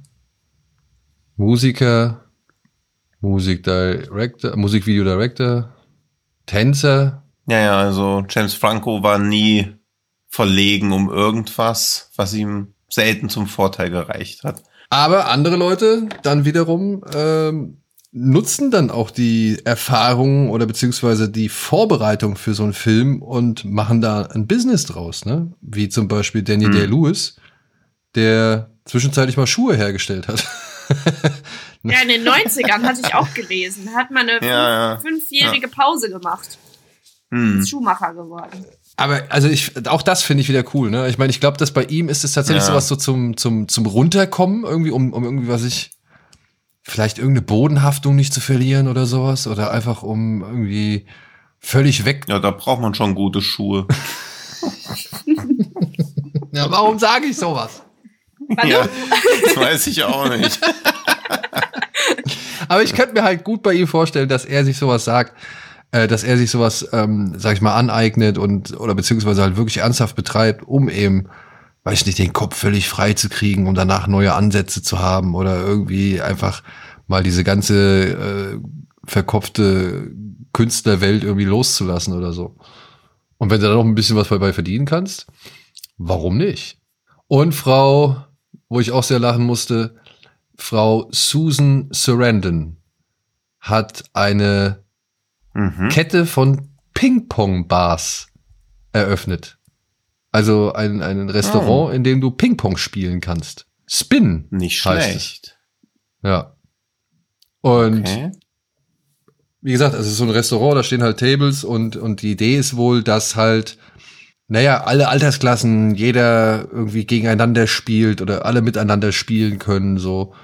Äh, Und ja, das halt, während man, keine Ahnung, Drinks und leckeres Essen genießt. Aber eine Ping-Pong-Bar ist so mit das letzte, also ich meine, dass, dass Schauspieler irgendwie in Restaurants investieren, ne? Das wissen wir nicht erst seit Planet Hollywood so, ja. Also da gab's ne, äh, also ich meine, das ist mit das bekannteste Beispiel, aber es gibt ja eine Menge Leute, die ein, ein Restaurant führen. Ich war zum Beispiel selbst mal ähm, bei oder im Bauhaus von Herrn Boll in Vancouver ist es Hm. was wohl, wir haben keinen Platz gekriegt, aber ich habe mir sagen lassen, dass es schon eine Zeit lang eine echt gute Adresse war, so. Aber eine Ping-Pong-Bar, ich hätte nicht das, also ich hätte nicht die Eier zu, zu glauben, dass das Geschäftsmodell wirklich auf lange Sicht erfolgreich ist oder dass es wirklich bestehen bleibt oder dass man daraus wirklich eine Kette machen kann. Da zu dem Thema kann ich auch nur beitragen, dass ich letzte Woche habe ich den Piloten zu der Serie über die Chippendales geguckt und deren Entstehungsgeschichte ist auch, dass jemand dachte, das ist doch eine gute Idee, wäre einen Backgammon Club aufzumachen, weil ja drei Millionen Amerikaner Backgammon spielen und dann hatten sie halt diesen mondän eingerichteten Backgammon Club, in den niemand kam und dann mussten sie eine andere Verwendung dafür finden. Und da sind halt so die Chippendales raus hervorgegangen, dass eine Backgammon Club doch nicht so gut lief. Also ähnlich waghalsig, aber ihr scheint ja irgendwie die Ping-Pong-Bars dann irgendwie recht gegeben zu haben. Sowieso ganz komisch, dass das nicht. Oder haben sie ihr überhaupt recht gegeben oder ist sie Also Ich habe jetzt nicht Susan mitbekommen- Sarandon jetzt Ping-Pong-Milliardärin. Also ich habe jetzt nicht mitbekommen, dass das Ding irgendwie geschlossen ist oder dass es das pleite Hm. gegangen ist. So, ich habe nur mitbekommen, dass sie halt wirklich sich da äh, daran beteiligt hat und da investiert hat. Auch gut. Dann kann ich noch zum Besten geben, dass Paul Newman sein meistes Geld mit seinen Soßen und Salatdressings und Nudelsoßen und Keksen gemacht hat. Und auch noch Rennfahrer war, der auch irgendwie mit 70 noch bei diesen 24 Stunden von Daytona mitgefahren ist und erstes irgendwie so als Gag unter Freunden gemacht hat. Und dann hat er bis zu seinem Tod, ich glaube 2008, über eine Viertelmilliarde mit diesen Soßen verdient. Eine Viertelmilliarde. Und das, Eine Viertelmilliarde. ja. Ja, 250 Millionen. Und den, und den Erlös, den er daraus gemacht hat, hat er komplett gespendet. Weil er wahrscheinlich als Schauspieler schon ganz gut gelebt hat. Und das scheint ja jetzt auch, also vielleicht hat man es früher nicht mitbekommen, weil ja irgendwie auch Understatement mal größer geschrieben wurde als jetzt, aber inzwischen, wer als Schauspieler keine Chin-Marke hat, die er dann für ein paar hundert Millionen an irgendjemand anderen verkaufen kann, ist auch einfach, hat den Schuss nicht gehört. Aber auch das, ne? Ich meine, das ist so etwas. Äh, Habt ihr Entourage gesehen, die Serie? Oder nicht. Nee? Ich meine, das ist, das sind so wirklich Teile oder, oder Storylines aus Entourage, die jetzt halt so, ja, ich weiß nicht, in Entourage fand ich das immer irgendwie, okay, das macht bestimmt mal irgendwann ein Schauspieler oder sowas. Also das so, Mhm. ich meine, die haben ja auch Aquaman mit James Cameron vorher gesehen, also beziehungsweise haben ja schon einen Aquaman inszeniert gehabt, bevor es einen Aquaman überhaupt gab, Mhm. so von James Ja. Cameron in der, innerhalb der Serie. Und ähm, auch da ging irgendwann dann einer der Jungs los und hat halt in eine Tequila-Marke investiert. Und Mhm. irgendwie erst danach hat man so, habe ich das so auch mitgeschnallt, wie viele Leute eigentlich in Schnaps investieren. Und ja, jetzt natürlich, welche großen Marken es inzwischen durch die Beteiligung von irgendwelchen berühmten oder ja, guten Darstellern gibt. Ja. Aber ich finde es auch, also klar, das ist nicht unbedingt so ein Hobby, aber auf jeden Fall ein sinnvolles Invest, aber auch wie viele Schauspieler, Schauspielerinnen halt in Sportclubs investieren. Und das finde ich völlig valide, weil ich verstehe auch nicht, dass so jemand wie, dass Mark Zuckerberg oder Elon Musk nicht sagt, ey, ich bin Milliardär, hier ist eine halbe Milliarde, mach mir noch mal zwei Staffeln von meiner Lieblingsserie. Also sobald ich Milliardär werde, gibt's noch mal fünf, sechs Staffeln Leftovers, das kann ich euch gleich sagen. Also was soll man mit der Kohle sonst machen? Also dass das nicht passiert oder so. Also das ist mir völlig unbegreiflich, dass man kriegt es oder keiner dieser, wahrscheinlich sind sie auch Milliardäre, eben weil sie nicht den ganzen Tag vom Fernseher hängen wie wir. Und das ist das Einzige, was uns vom Milliardärsein noch abhält. Aber bei Sport oder so sind die Leute deutlich spendabler, als dass sie sich irgendwie so selber mal einen Film drehen lassen oder so. Und vielleicht sehe ich das irgendwie nur zu blauäugig, aber das wäre halt das, was ich mit meiner Kohle machen will, weil mich Sport halt nicht interessiert. Aber du würdest ja auch irgendwie 25 Prozent vom HSV kaufen, wenn du könntest. Ich? Die Frage geht an euch beide. Ja, dachte ich mir. Ja, Bia, würdest Nee, ich kenne deine sportlichen Vorlieben. Welchen Verein würdest du denn, wo würdest du denn dein Geld am meisten rein investieren, wenn du nahezu unbegrenzt Ressourcen hättest? Nee, ich finde ehrlich gesagt die, äh, die These, dass in das, was man am meisten liebt, Filme und Serien rein zu investieren, schon nicht schlecht. Ich glaube, ich würde mir einfach irgendein, irgendein Skript nehmen, ähm, was mich besonders anspricht und sagen, hey, mach was draus. Ja, eben. Deswegen, also verstehe ich auch die, von wem sind das die Kinder, die Annapurna machen und das Top Gun Label? Ich glaube von, von dem, oh, von dem Ellison? Ist das Ellison? Der macht irgendwie so ein Skydance. Softwareunternehmen gegründet hat? Der David Wen? Ellison, der macht Skydance. David. Ja, aber auch Annapurna. Ja, macht der Annapurna? Ja, ja, das macht seine Tochter. Seine Tochter macht Annapurna. Ich gucke gleich noch, was wirklich Annapurna war, aber jedenfalls sein Sohn macht die ganzen extrem erfolgreichen Sachen wie Top Gun Maverick und so. Und seine Tochter macht die ganzen Arthouse-Filme, wo man selbst mit viel Wohlwollen nicht erkennt, wie das überhaupt jemals halbwegs rentabel laufen sollte. Ja, Was halt auch geil ist, weil er unbegrenzt Ressourcen zu haben scheint. Aber da finde ich die, also die Diskrepanz zwischen extrem erfolgreich und pragmatischen Filmen, die der Sohn macht, und die Tochter hat sich so komplett dem Arthouse verschrieben und macht deutlich bessere und sehenswert, also aus meiner Sicht sehenswertere Filme. Das ist schon ja, da wäre ich aber auch nicht, kurz. da wäre ich weiß nicht, das würde ich nicht ganz mitgehen, weil hier David Allison heißt der, glaube ich, ne? Der Ja. hat auch schon viel Kohle verbraten, ne? Also der hat so Filme wie Terminator 5 produziert, zum Beispiel. Ja, das also alles über seinen Sohn halt. Ja, nee, das ist der Sohn. Also, das Anna- ist der Sohn. Ach so, okay. Ja, und die, gut, dann ist der Vater reich geworden mit, ich guck kurz, was der Vater gemacht hat. Larry Ellison, der hat, ach, Oracle hat er gegründet. Und das dann, also der hat 135 Milliarden angeblich und finanziert halt seine Kids damit durch.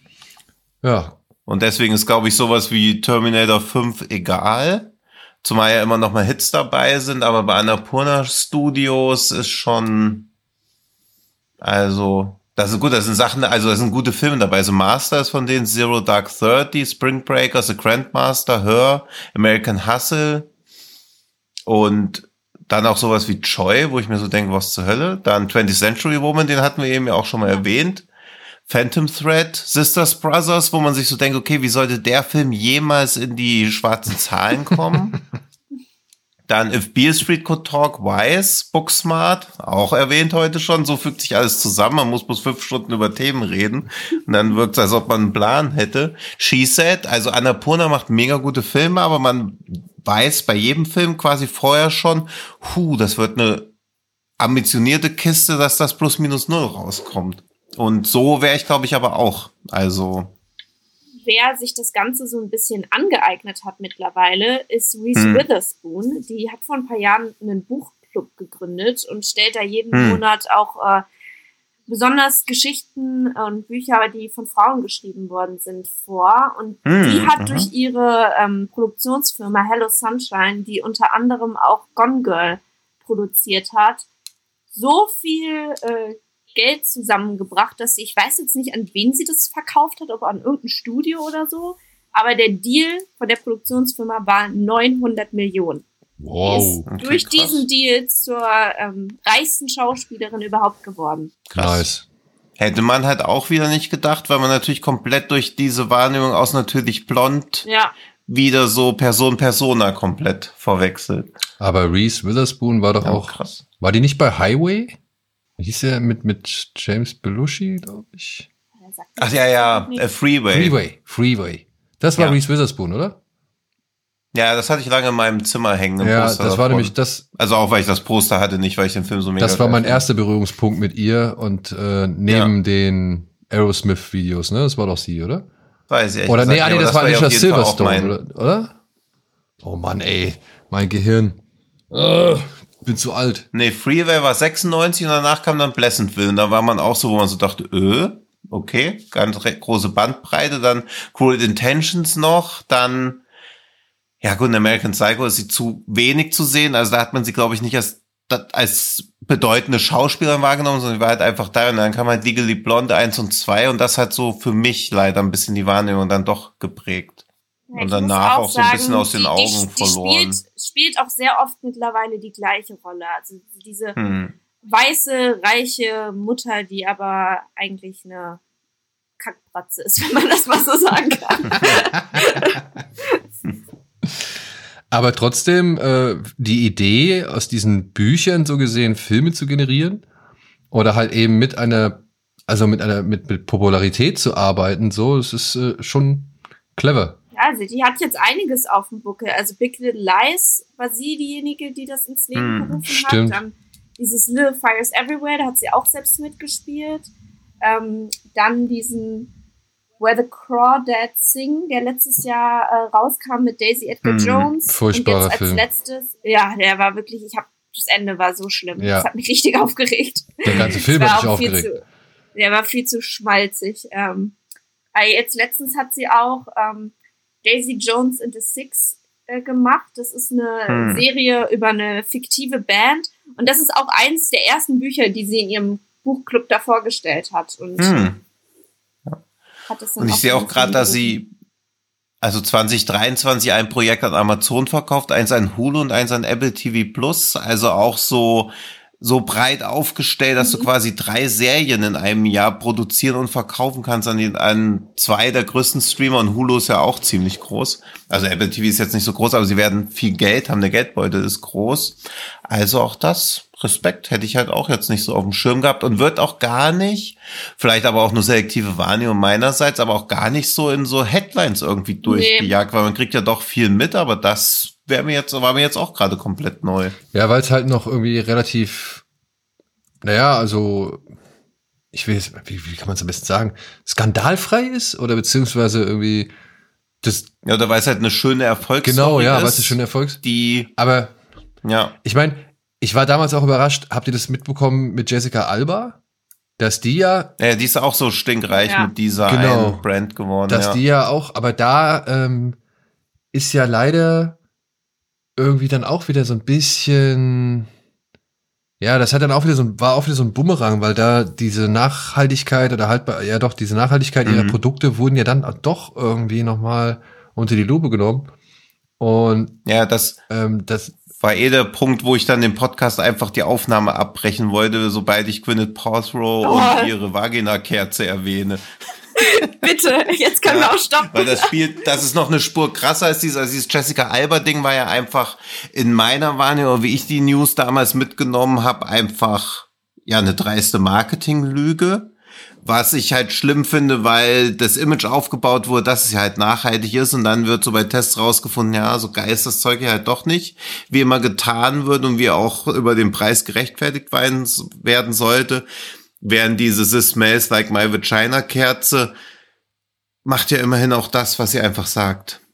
Also da finde ich nicht mal, dass es angeboten wird, wirklich verwerflich, sondern dass es Leute kaufen. Das ist, glaube ich, das größere Problem. Mm, ja, also ich hatte, ich hatte gelesen, ich wollte das auch nicht thematisieren, also zumindest nicht die Kerzen. ich eigentlich auch nicht, aber jetzt sind ja, wir, eh jetzt sind wir schon komplett, komplett los. aber ähm, ja. Ich hatte das halt auch gelesen und ich hatte halt dann auch im Zuge dessen dann gab es irgendwo die Headline, dass sie ja deswegen sogar die Schauspielerei aufgegeben hat. Ne? Also für, wie heißt hm. es, Goop? Ja, Goop. Äh, Goop, ja. Goop. Ähm, und ich meine, da gibt's ja auch mehr außer den Kerzen. Ne? Also es ist halt alles in dieser, in ja, dieser ja. esoterischen, homöopathischen Richtung, wenn ich das richtig verstanden habe. Mhm. Und ähm, aber so erfolgreich, um dann sagen zu können, ja klar. Ich meine, gut, ich denke mal, die hat auch genug Kohle auf der Bank, als dass es ihr auch, so dass es ihr auch egal sein kann, ob diese Firma oder ob dieses Ding, diese Seite, sag ich mal. Ich finde halt ein bisschen so perfide. Also ein Podcast machst du noch selbst, aber sie hat halt auch eine Doku-Serie auf Netflix dazu gehabt. Also da finde ich diese Vermischung aus, Schauspieler macht ein Produkt, was alternativ medizinisch angehaucht ist, wo man schon so denkt, okay, also ich habe ein klares Standing zu diesen ganzen New Age Sachen oder auch sowas an Homöopathie ranschrammt, aber du kriegst diesen Markt wahrscheinlich nicht kaputt, aber dass dann dazu eine Doku-Serie gemacht wird, was das wieder so ein bisschen zementiert und auch nicht wirklich kritisch hinterfragt, das finde ich halt schon schwierig, weil es ja auch nur passiert, weil sie halt berühmt ist. Ja gut, ist halt Werbung, ne? Ich, ich ja, ja, aber. Man muss ja mal sagen, dass in letzter Zeit ziemlich viel solcher Imagefilme existieren und rumkreisen. Angefangen mhm. bei den Fußballern. Ja. Also ja. ein Toni Kroos braucht meiner Ansicht nach keine, keine eigene Dokumentation, so. Der ist noch aktiver Spieler. Nee, das ja, das ist ein Werbefilm so und auch Schweinsteiger und wie sie alle heißen. Und auch das mit hier mit For Paltrow, das war für mich einfach nur eine bessere Werbung. Wahrscheinlich hat Netflix irgendeinen Anteil an irgendeinem Produkt, was sie dann halt im, im Zuge dessen irgendwie raushauen oder so. Ja, ja, also eigentlich erkennst du schon immer, dass eine Doku gescheitert ist, wenn die Person, um die es in der Doku geht, mit dir auf Promotour für die Doku geht. Also dann weißt du ja schon, okay, die Doku kann ja gar nicht funktioniert haben. Was ist das? Auch da Toni Groß, wie er da auf groß auf Tour geht und da irgendwie seine Doku bewirbt, wo man so denkt, ja, also ich glaube, Toni Groß ist ein guter Typ. Ich krieg das Einzige, was ich für mitkriege, ist immer ein Baywatch Berlin Podcast, wenn sie in irgendwelche Fußballfragen stellen. Aber auch da kann ja nicht sein, dass da alles komplett nicht hinterfragenswert ist oder sonst irgendwas. Oder dann, oder er ist halt kein interessantes Doku-Objekt. Also du machst eine Doku über jemanden und danach findest du raus, ja, ist ja ein Messias, ist ja ein Heiliger. Dann hast du halt eine Scheiße, da hast du halt eine stinklangweilige Doku. Also. Ja. Ja. Gut. Ja, dieses Goop-Ding, aber jedenfalls haben seit äh, seit 2019 über 140 Mitarbeiter die Firma verlassen und die hat nur 80 Mitarbeiter. Also ständig Leute kommen und gehen, beziehungsweise alte Leute bleiben. Also so geil scheint es auch nicht mehr zu sein. Deswegen. Man sollte mal eher eine Doku machen, wie es ist, bei Goop zu arbeiten. Und jemanden ja, da so undercover reinschleusen. So mag, äh, Ja, wo ist der Günther Wallraff, der, weiß ich nicht, Beauty-Firmen von Prominenten? Ja, aber ich wette, da wird sie noch eher sowas wie Undercover-Boss machen, dass sie halt äh, getan in ihre Firma geht und dann sich am Ende wirklich als, äh, ja, noch Pu- Ja, aber man erkennt sie ja am Geruch. ja, alle, die die Kerze haben, wissen Bescheid. ja. Oh Mann, ey. So, wie kommen wir jetzt aus dieser Sackgasse wieder raus? Mit einer Abmoderation, die so gut ist. Sonst reden wir noch ewig weiter darüber, dass, was habe ich eben gelesen? Was heißt eben? Ich habe mir natürlich vorbereitet, nicht auf keinen Fall jetzt noch irgendwas recherchiert. Weil irgendwas, ach, ist auch egal. Hä, wo war das? Ach, Russell Crowe hat, äh, weil er aus Neuseeland kommt, hat er sich natürlich keinen Fußballclub geholt, sondern einen Rugbyclub.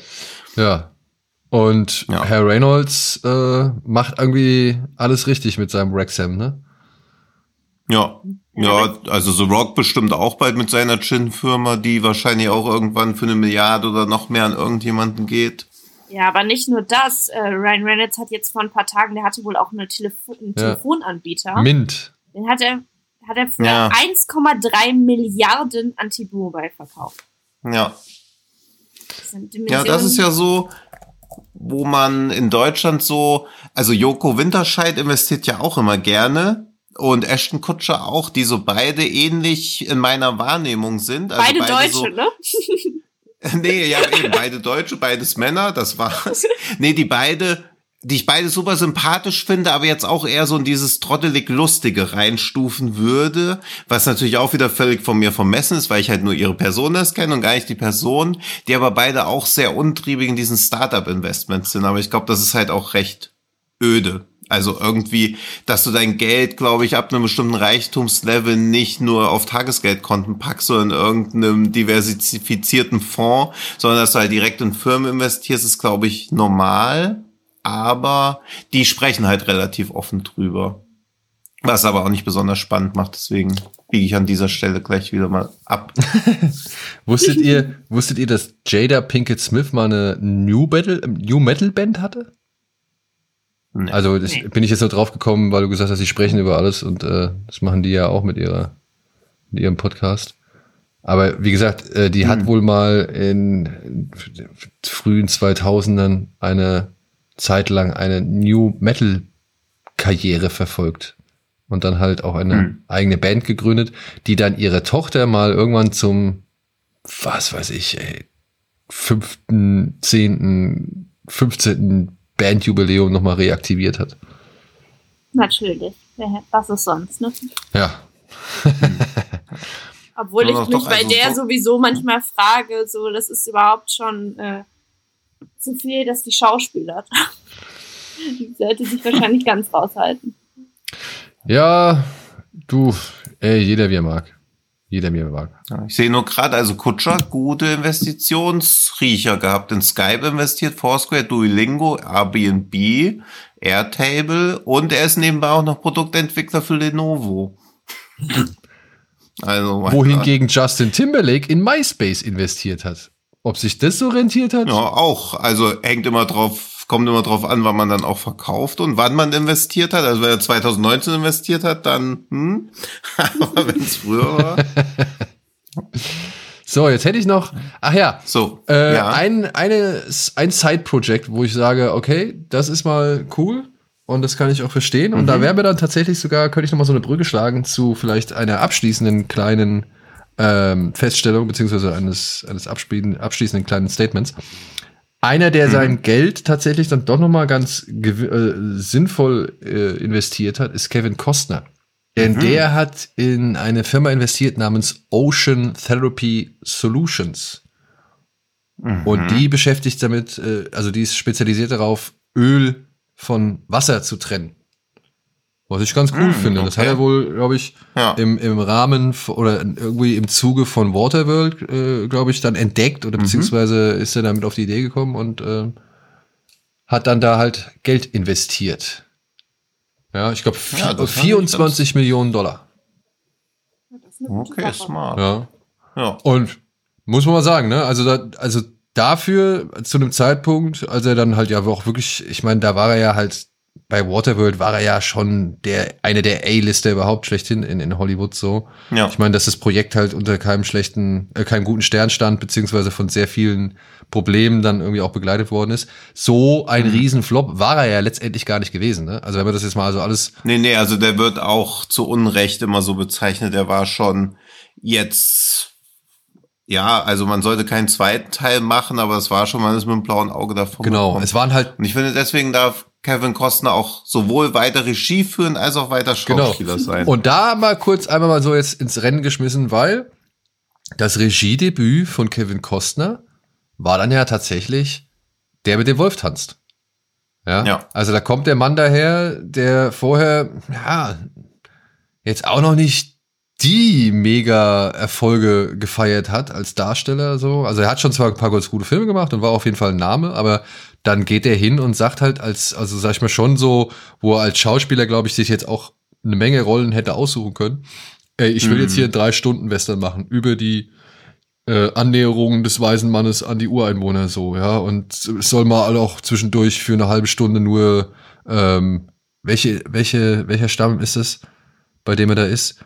Äh, Sind es. Sioux? Ja, da wird halt auch nur dann Mhm. äh, in der Sprache der Sioux gesprochen für, weiß ich nicht, mehrere Minuten so. Ja. Ähm, das ist schon mutig, da so, sag ich mal, seinen Status und halt auch den Karrierezeitpunkt irgendwie ja fast schon aufs Spiel zu setzen oder zu riskieren mit so einem ambitionierten Projekt. Ja, und dann gibt ihm aber jeder recht, ne? Also sowohl kommerziell tatsächlich ein, ein großer Erfolg, wie halt auch bei den Kritikern Mhm. mit äh, dem, dem ein oder anderen Oscar so.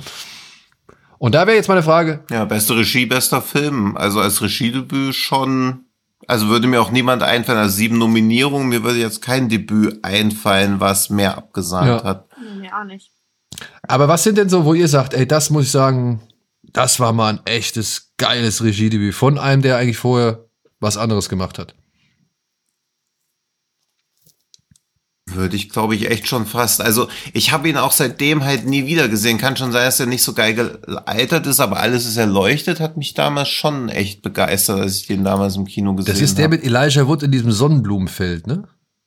Ja, ja, genau. Den habe ich auch nur einmal gesehen. Da könnte ich jetzt nicht so wirklich sagen, ob der inszenatorisch irgendwie, weiß ich nicht, irgendwas beinhaltet oder irgendwelche Finessen hat, die ich, die mir jetzt besonders in Erinnerung geblieben sind. Dafür müsste ich ihn noch mal sehen. Ja, es gibt ja dieses Sonnenblumenfeld, ist halt schon geil. Also er hat schon geile Szenerien. Und ich hatte das Buch vorher gelesen und dann auch so gedacht, puh, ob das jetzt so als Film so mega geil jetzt kommt. Also es, es hat man ja oft so irgendwie, dass man denkt, als Buch, es reicht irgendwie schon, der Film kann da nicht ranreichen, aber als, also als Buchverfilmung finde ich ihn auch stark. Das ist ja oft so, wo man so, wenn man das Buch gelesen hat, dann doch noch irgendwas so zum Rumkritteln findet.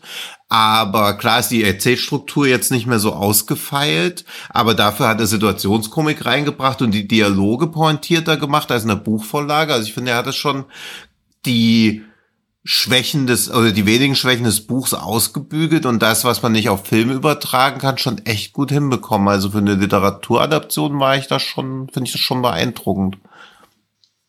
Ja, wie gesagt, ich habe ihn 2005 im Kino gesehen, seitdem auch nie wieder, aber dachte so, okay, krass. Und es gibt ihm ja irgendwie der Erfolg auch recht. Man hätte halt nicht gedacht, dass man Leaf Schreiber immer wieder irgendwo sehen würde. Auch irgendwie dann einer der Stammdarsteller dann von Wes Anderson in letzter Zeit geworden. War natürlich lange bei Ray Donovan gefangen als Darsteller, so dass er nichts wenig anderes machen konnte, quasi fast acht Jahre von 2013 bis 2020. Aber wie er hin und her wechselt zwischen Regie und Serien und Kinofilmen, Wo ich mag den, ohne Hauptrollen so oft zu spielen, ich finde ihn super. ich also. mag den, ich mag den gerne als Darsteller. Also ich gucke den wirklich sehr gerne. So, fällt euch was ein? Habt ihr was? Was mir zum Beispiel einfällt, ist Ordinary People von Robert Redford. Den mochte ich ziemlich gerne. Fand ich auch ein Hm, starkes Debüt. stimmt. Hm.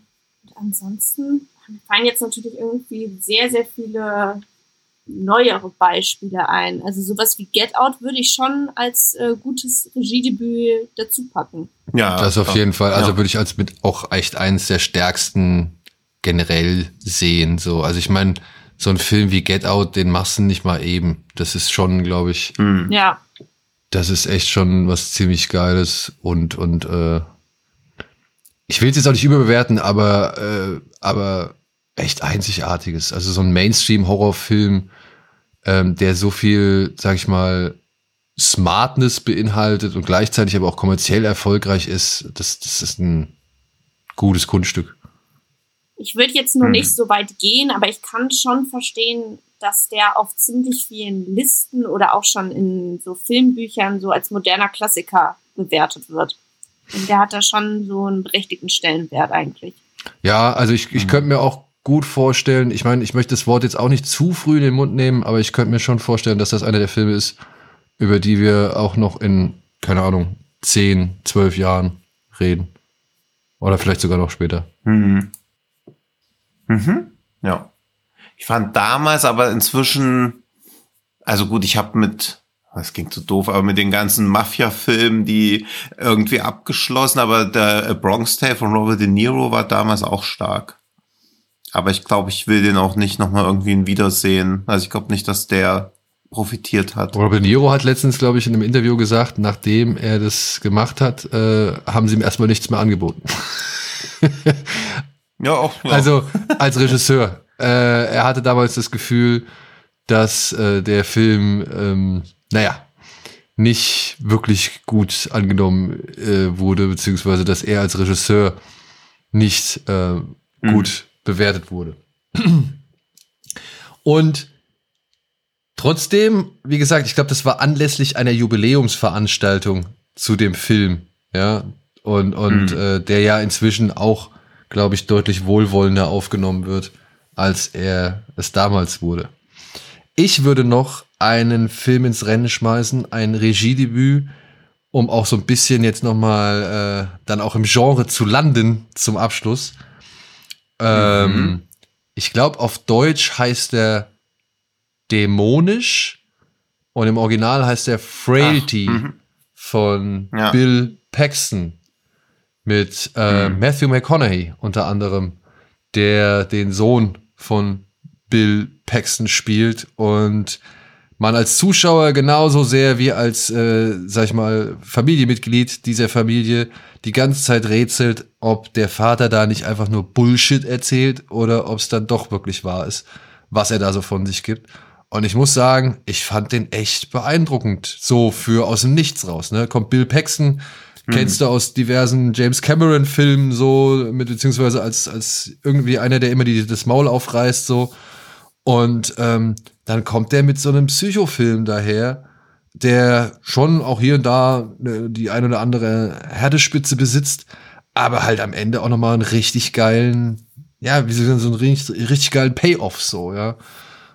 Also Mhm. da war ich schon gut beeindruckt, dass sowas von Ja. ihm kommt. Und dann auch mit den entsprechenden Darstellern, also gut besetzt war und halt inszenatorisch, atmosphärisch, echt gutes Fund. Kennst du den? Ja, ich kenne ihn. Ich finde ihn auch sehr stark. Ja. Hm, ich finde auch, ich finde den, aber weil wir gerade eh schon im Genre sind, so zum Abschluss den The Gift von Joe Edgerton auch, gut. Der hat halt geringen Wiederguckwert, finde ich, aber der war auch schon unangenehm und Joe Edgerton mag ich halt auch Der gern. hatte halt ein bisschen das Edgerton. Pech, dass er erst nach Sleep gekommen ist. Ja, das stimmt natürlich Ja. auch, ja. Aber ja, also den mag ich als Schauspieler halt auch super gern. Cool, cool. So, ich glaube, dann hätten wir hier doch mal einiges. Noch drei Stunden zu reden, aber könnten jetzt auch mal zum Genau. Ende kommen. Da hätten wir ja doch schon einiges zusammengetragen. Ich hoffe, du hattest einigermaßen Spaß, Mia. Ja, auf jeden Fall. Ich hätte jetzt auch noch weiterreden können. Ja? Hast du denn noch irgendwas, was du unbedingt loswerden willst? Weil ich so ein äh, Statistiken-Fanatiker bin, droppe ich jetzt einfach nur mal ganz kurz was. Und Mhm. zwar haben 28% aller Regisseure mindestens ein Schauspieler-Credit gelistet. Hm, Ist okay. jetzt auch nicht Ja. gerade wenig, ne? Nee, Ja. ist viel. Also ich glaube, dass ähm, es für Schauspieler wirklich sehr naheliegend ist, irgendwann auch mal äh, da in dem Bereich Fuß zu fassen und da mal Hm. Blut zu lecken. Und natürlich der beste Regisseur aller Zeiten, der sich natürlich auch perfekt selbst inszenieren kann, ist Tommy Wiseau. Natürlich, ja. Da haben wir die Creme de la Creme vergessen. Ja. Ich bin auf seinen Ja. Hai-Film gespannt. Das wird, glaube ich, richtig furchtbar. Ich hoffe nur, es wird eher wieder halt ein Unfall und nicht ein absichtlicher Unfall. Das wäre schade. Ja. Wenn er da zu sehr auf äh, gewollt macht. Ja, aber ich glaube, das kriegt man nicht hin. Was? Oder nicht nochmal so. Also ich glaube, dann wird so ein Edel-Langweiler. Ohne Edel. Also einfach nur öde und ab und an ist halt mal was lustig. Ja. Gut, wir hoffen trotzdem, dass ihr hier das relativ unterhaltsam fandet oder halt lustig oder alles andere eben als langweilig. Äh, wir bedanken uns bei mir.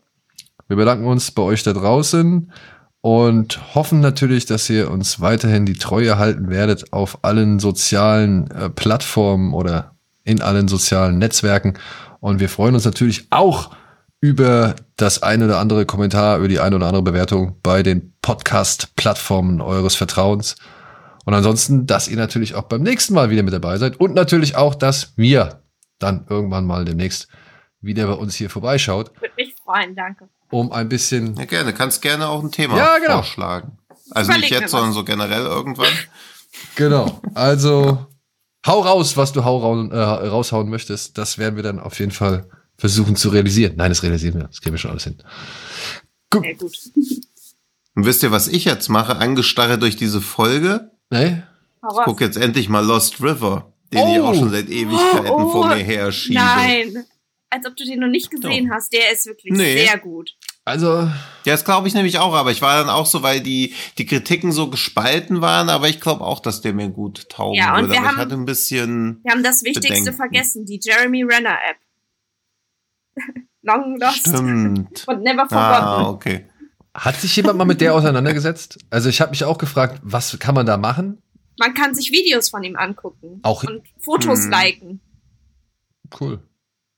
Ja. Ey, ich wünsche ihm viel Erfolg, Ja, das aber ich glaube, er, er hat ihn Ja. nicht so wirklich nötig. Also dementsprechend äh, glaube auch ist es eher so ein Fun-Projekt, das man sich ruhig mal erlauben kann. Aber gut zu wissen, vielleicht äh, ist das irgendwann mal noch ein kleines Standbein. Naja. Für sein Ego auf jeden Fall. Naja, erstmal erstmal wünschen wir ihm gute Genesung, ne? Also so viel. ja, das stimmt. Ja, und wenn die. Aber der hat da jetzt auch so eine komische Disney Plus Serie gemacht. Re Renovation. Fand ich auch ein super Ach, das, Wortspiel. ja, ja. Stimmt. Ja, eben, das Wortspiel fand ich geil, aber als ich gesehen habe, worum es geht, dachte ich mir auch so, ja, okay, das so ein richtiges D-Max-Ding in ein bisschen Ja. geiler gemacht wahrscheinlich, aber wenig Interesse. Aber darauf dran. wird's doch hinauslaufen. Also diese ganzen Streaming-Dienste werden doch eben auch diese Inhalte kriegen, die wir vorher, ja, weswegen wir uns fast vom Fernsehen abgewandt haben. Also vom linearen Fernsehen. Ja, klar. Na klar. Ja, das wäre schon mal eine Folge wert fast. Das stimmt. Die nehmen wir jetzt einfach direkt im Anschluss. Alles klar. Ja. Gut. Ja. Ansonsten Gut. würde ich jetzt sagen, macht's gut, au revoir, auf Wiedersehen, bis zum nächsten Mal. Tschüss. Bye bye. Ciao. Tschüss.